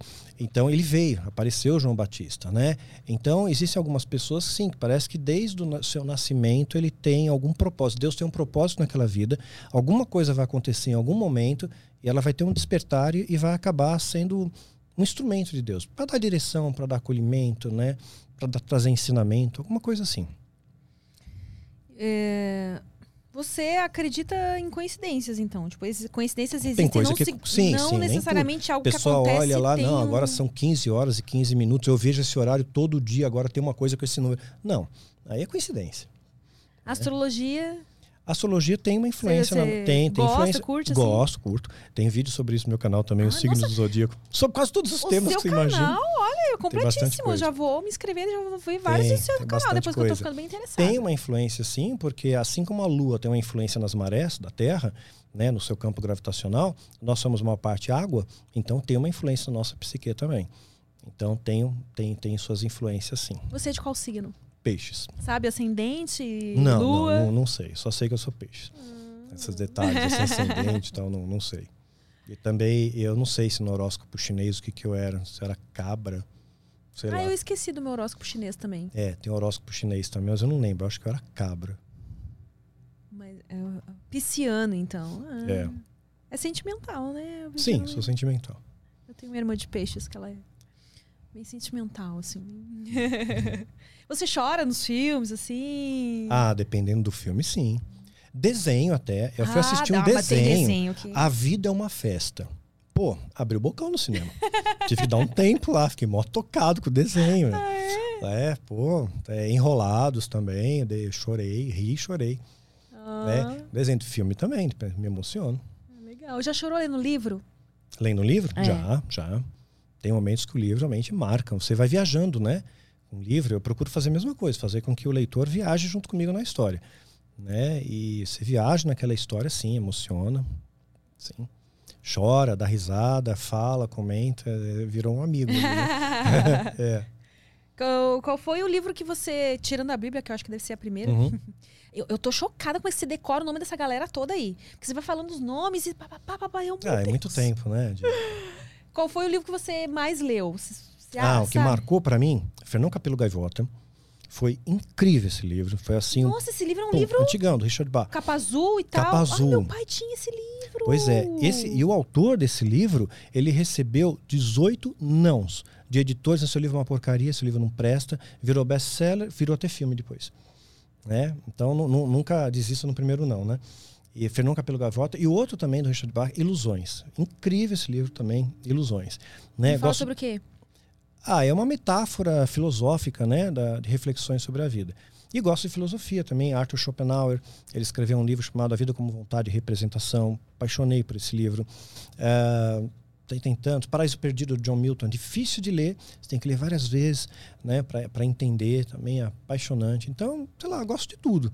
Né, livros de história, assim, fanático. Um livro, uma série dos Incas, tem uma série do Ramsés. Então, sei lá, tem, devo ter em casa hoje, acho que uns 500 livros. Livro pra caramba. E ficção, essas coisas de. Gosto também, gosto. Zumbi. Ah, como entretenimento eu gosto, É, você- vejo. Eu li a saga Crepúsculo, achei mó legal. Ah, que legal. Assisti os filmes, Voltura e tudo. E até serve de inspiração para livro, né? Porque você vê uma técnica de escrita diferente, é, tem a, a sua licença poética. Então tem coisas que eu aprendi lendo também. Então tem uma, uma autora americana que ela usou uma- um recurso de linguagem muito legal. Ela escreve uma frase, Aí, tipo, como você pensou, puxa, eu ia falar isso, mas não quero falar isso. Aí ela risca, passa um traço em cima da palavra, né? E depois ela escreve o que ela realmente falou. Eu achei esse recurso fantástico e passei a utilizar nos meus livros também. Então, você vai lapidando, vai aprimorando, né? Os seus recursos de linguagem, a técnica de escrita. Né? Eu tive que aprender um novo estilo. Eu queria um público diferente quando eu escrevi uma trilogia Quilain, e essa história de Mitri também. É para abranger o público, né? Diferente da série Filho do Fogo, que é um público mais direcionado. E aí eu li tudo era livro. Você Né? tem um público jovem grande, assim? Porque você Tem. consegue usar uma linguagem assim. Tem, tem muita galera. Faz uma que- brincadeira, umas associações que Tem. imagino que prende também a atenção do público Tem. mais jovem. Tem né? crianças, tem a, a Maria Cecília, né? Tem 13 aninhos, muito inteligente, ela gosta de escrever, ela tá lendo meus livros, ela me acompanha na rede social, né? A mãe dela é artista plástica, fez lá a Mitre para mim, sabe, com a, com a artista. Então a gente tem muito carinho de- desses jovens, né? Então tem, tem vários adolescentes que escrevem para mim, né?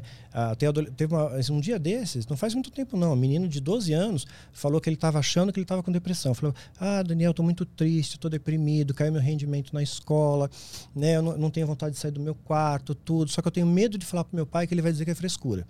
Eu falei: "Não, vai lá e conta pro teu pai. Teu pai te ama." Aí ele ficou titubeante, eu fiquei conversando com ele uns três dias. Né? Ele foi mandando mensagem, eu fui incentivando ele, aí falou pro pai dele. Aí ele voltou, me agradeceu, falou que o pai realmente entendeu que ele tá, ia fazer terapia. O pai me escreveu depois. Então, muito legal. legal. É, essa interação é muito gostosa. Então tem um público jovem, tem pessoas de mais idade também. É assim, pode ser minha avó, sabe? Que, que segue também, que acompanha. Então é um público bem heterogêneo, bem legal. Mas tá todo mundo na mesma pegada. É. Né? Os meus seguidores na mesma pegada. Então, assim, não tem mimimi entre eles. É difícil ter algum problema. Quando alguém vem de estou, eles mesmos vão lá, pô, se situa aí, né? Tome tento. É. O primeiro livro que você escreveu, você tinha quantos anos? Olha, eu comecei a escrever Filho do Fogo, eu estava com 27 anos. Comecei a escrever, comecei a jogar ideia no papel. Né? Então, mas ele aí foi lançado em 99. Aí eu já estava com 30, 31, é, 31, 32 anos, com 32. Uh, você percebe a, a, sua evolução assim ao longo dos anos? Sim, tipo, sim. Ah, nossa, esse primeiro livro, não, mudaria isso, Nítido. mudaria aquilo. É Filho do Fogo ele pegou uma característica que ele é lido até hoje, é considerado ainda um best-seller, é uma locomotiva dentro da, da, da, minha carteira literária, é um dos livros mais, mais lido. Né, ainda continua sendo mais lido. E ele te, não teve aquela característica de livro tipo Harry Potter. Ele tem um boom, depois ele cai. Né? O Filho do Fogo teve um boom, depois ficou linear. Ah, legal. Né? E vende tanto quanto vendia antes, né? Sempre tem um público novo entrando. Então, continua sendo um best-seller. Ganhei prêmio literário com a série Filho do Fogo, primeira ITE. Então, foi gratificante. Participar de Bienal é muito legal. Nossa, você já vê, com o primeiro Você chega perto, assim, dos leitores tal. Nossa, é muito bacana. Então, e hoje com a ferramenta, né, que eu tenho, o Instagram, por exemplo, chegar perto deles, ver a minha rotina, filmo gato, tudo. Bonito, né? Falo que vou estar no podcast prosa guiada. é, então, fica uma interação gostosa, estou na mesma pegada. Mas a, me, melhora o estilo. Esse, a história de Dimitri exigiu muito mais de mim do que quando eu exigia Filho do Fogo. Muito mais. Um trabalho mercúrio para escrever esse livro. É um é uma coisa que não para mais, né? Você vai até o fim da vida. Se você quer crescer ah, eu mesmo. É, eu gosto. Vai até. É. Que dizem que depois de uma certa idade, uh, a gente tem a tendência. É, não sei se é essa palavra, mas a plasticidade do cérebro não é mais a mesma, né? Então, é. você não vai adquirir os conhecimentos tão facilmente como mais lá para trás e você tende a, a, fixar em certos gostos, assim. Uhum. E, então é o desafio, né? A pessoa, é desafio. Acho a pessoa tem que, tem que é, se desafiar, é, eu acho, continuar nesse processo sim, sim. de. É, é, uma, é, é uma ferramenta que tem que se manter afiada, que nem um músculo. Você parar de treinar, ele atrofia. Então tem que estar sempre ativando o seu cérebro, lendo, né? Eu, eu gosto muito de ler, gosto de, de coisas que me desafiam, tentar aprender coisas novas. Porque você vê pessoas, assim, até de mais idade, vai, gênios da humanidade, né? O é, Anthony Hawkins, o Bill Gates mesmo, inteligentíssimo. O Trump é um gênio na, na parte financeira, que ele vai construir um império, né? Então, é, você vê que essas pessoas têm ainda bastante facilidade para falar, fazem bem o que se, se propõem a fazer, porque mantém a mente ativa, né? Se eles se aposentassem antes, tava lá, é. né? É, com, com, a pantufa lá em frente ao aquecedor, com o gato no colo, né? E aí você não faz mais nada, né? Então, eu gosto de estar sempre, pelo menos a minha mente está sempre funcionando. Qual o conselho que você daria para uma pessoa que está tá depressiva, já é de mais idade, não tem vontade de fazer nada? E, e para as pessoas que convivem com essa pessoa, porque uhum. é, também é difícil, né, você lidar com alguém com depressão, porque muitas vezes uhum. você não sabe como é. ajudar, até onde você pode de fato ajudar aquela pessoa. Sim.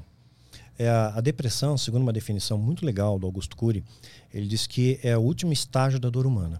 A mente te joga nos porões da alma. Realmente eu não consigo imaginar nada pior. Né? Uma dor assim que você não vê, uma, é que nem uma câncer se a pessoa definhando, mas é um câncer da alma. A pessoa está definhando por dentro e a vontade dela de viver está diminuindo. Cada vez mais ela, ela contempla em, em morrer. Então, acho que quem convive, é importante que, que, essa pessoa seja assistida. Acho que hoje a terapia é muito bom, funciona pra caramba a terapia, né, te ajuda a, a, se manter equilibrado. Em muitos casos, vai precisar de um suporte medicamentoso por um período. Né? Talvez você não tenha que tomar para a vida inteira. Eu tomei por um período, estou desmamando agora. Né? Espero que meus poderes voltem também. Né? então, porque é muito ruim. Então, é, você, você toma por um período para sair, pra sair daquele, daquele ponto de inércia, né? E os familiares, é importante a ajuda familiar, o acolhimento familiar, a compreensão familiar daquele momento que a pessoa não está bem. Nem sempre ela vai estar tá feliz, nem sempre ela vai estar tá alegre. Então, pô, você estraga tudo, você está sempre emburrado, essas palavras você não pode falar para alguém depressivo. É, é a última coisa que você pode dizer para alguém assim. Né? Então, escuta. A né? pessoa já está se sentindo. Já está sentindo um lixo. Aí você pega, rebaixa mais ainda. Então, acho que o, o, toque é muito legal, sabe? Você dá um abraço de verdade, um abraço afetuoso, escuta, dá, dá esse papel da escuta. O que você está se sentindo? Mostra preocupação genuína por aquela pessoa, né? Olha nos olhos dela, veja o que, que ela precisa, né? E, não, e não, não venha com frases prontas, porque isso não funciona para o depressivo. Ah, isso já vai passar. Né? Olha, eu sei que está doendo. Sabe porcaria nenhuma, porque você você não está sentindo aquela dor, você não sabe, né? Então, simplesmente eu estou aqui para te acolher, né? E acho que essa é a melhor maneira.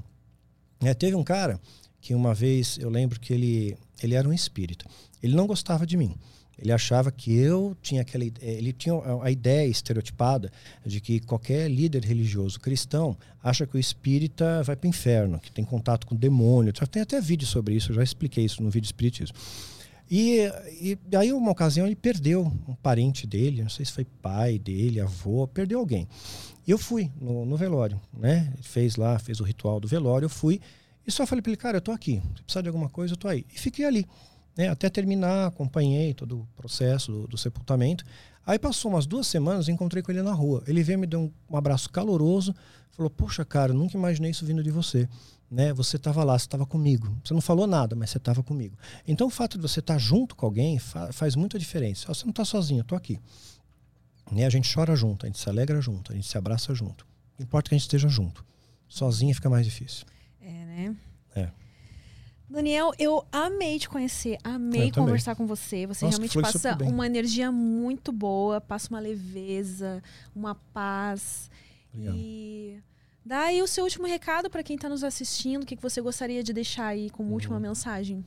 Bom, então deixo como recado para vocês seguirem no Instagram, danielmastral.oficial e acompanhar os vídeos no canal do YouTube. Né? Sempre tem conhecimento para vocês ali que vai fortalecer a sua fé, vai te dar direção, expande seu, os horizontes de conhecimento. E é isso. Acompanhe a gente, ore por gente, pela gente, leia os livros aí que a gente já eu já escrevi. Os livros que eu indico também, até no meu site lá tem coisas que eu indico também. Você está postando com que frequência lá no YouTube? No YouTube uma vez por semana. Mantenho essa cadência sempre. Eu nunca parei, mesmo quando eu sofri perdas, nunca parei de postar. Né? Porque era assim um compromisso que eu tenho com Deus, sempre fiz. Né? E, e uma vez todo domingo tem conteúdo novo. Agora no Instagram ah, todo dia. domingo então. Todo domingo. Domingo 11 horas da manhã tem vídeo. Ah, é bom, porque domingo é um dia meio deprê. É, já E aí começa... você já pelo menos acorda com um ânimozinho ali, né? Uma uhum. mensagem de Sim. pra domingo. Uhum. Então é isso, obrigada, tá Daniel. Bom. Obrigado, eu. Obrigada a você que acompanhou carinho. essa prosa até aqui e até o próximo prosa guiada. Até.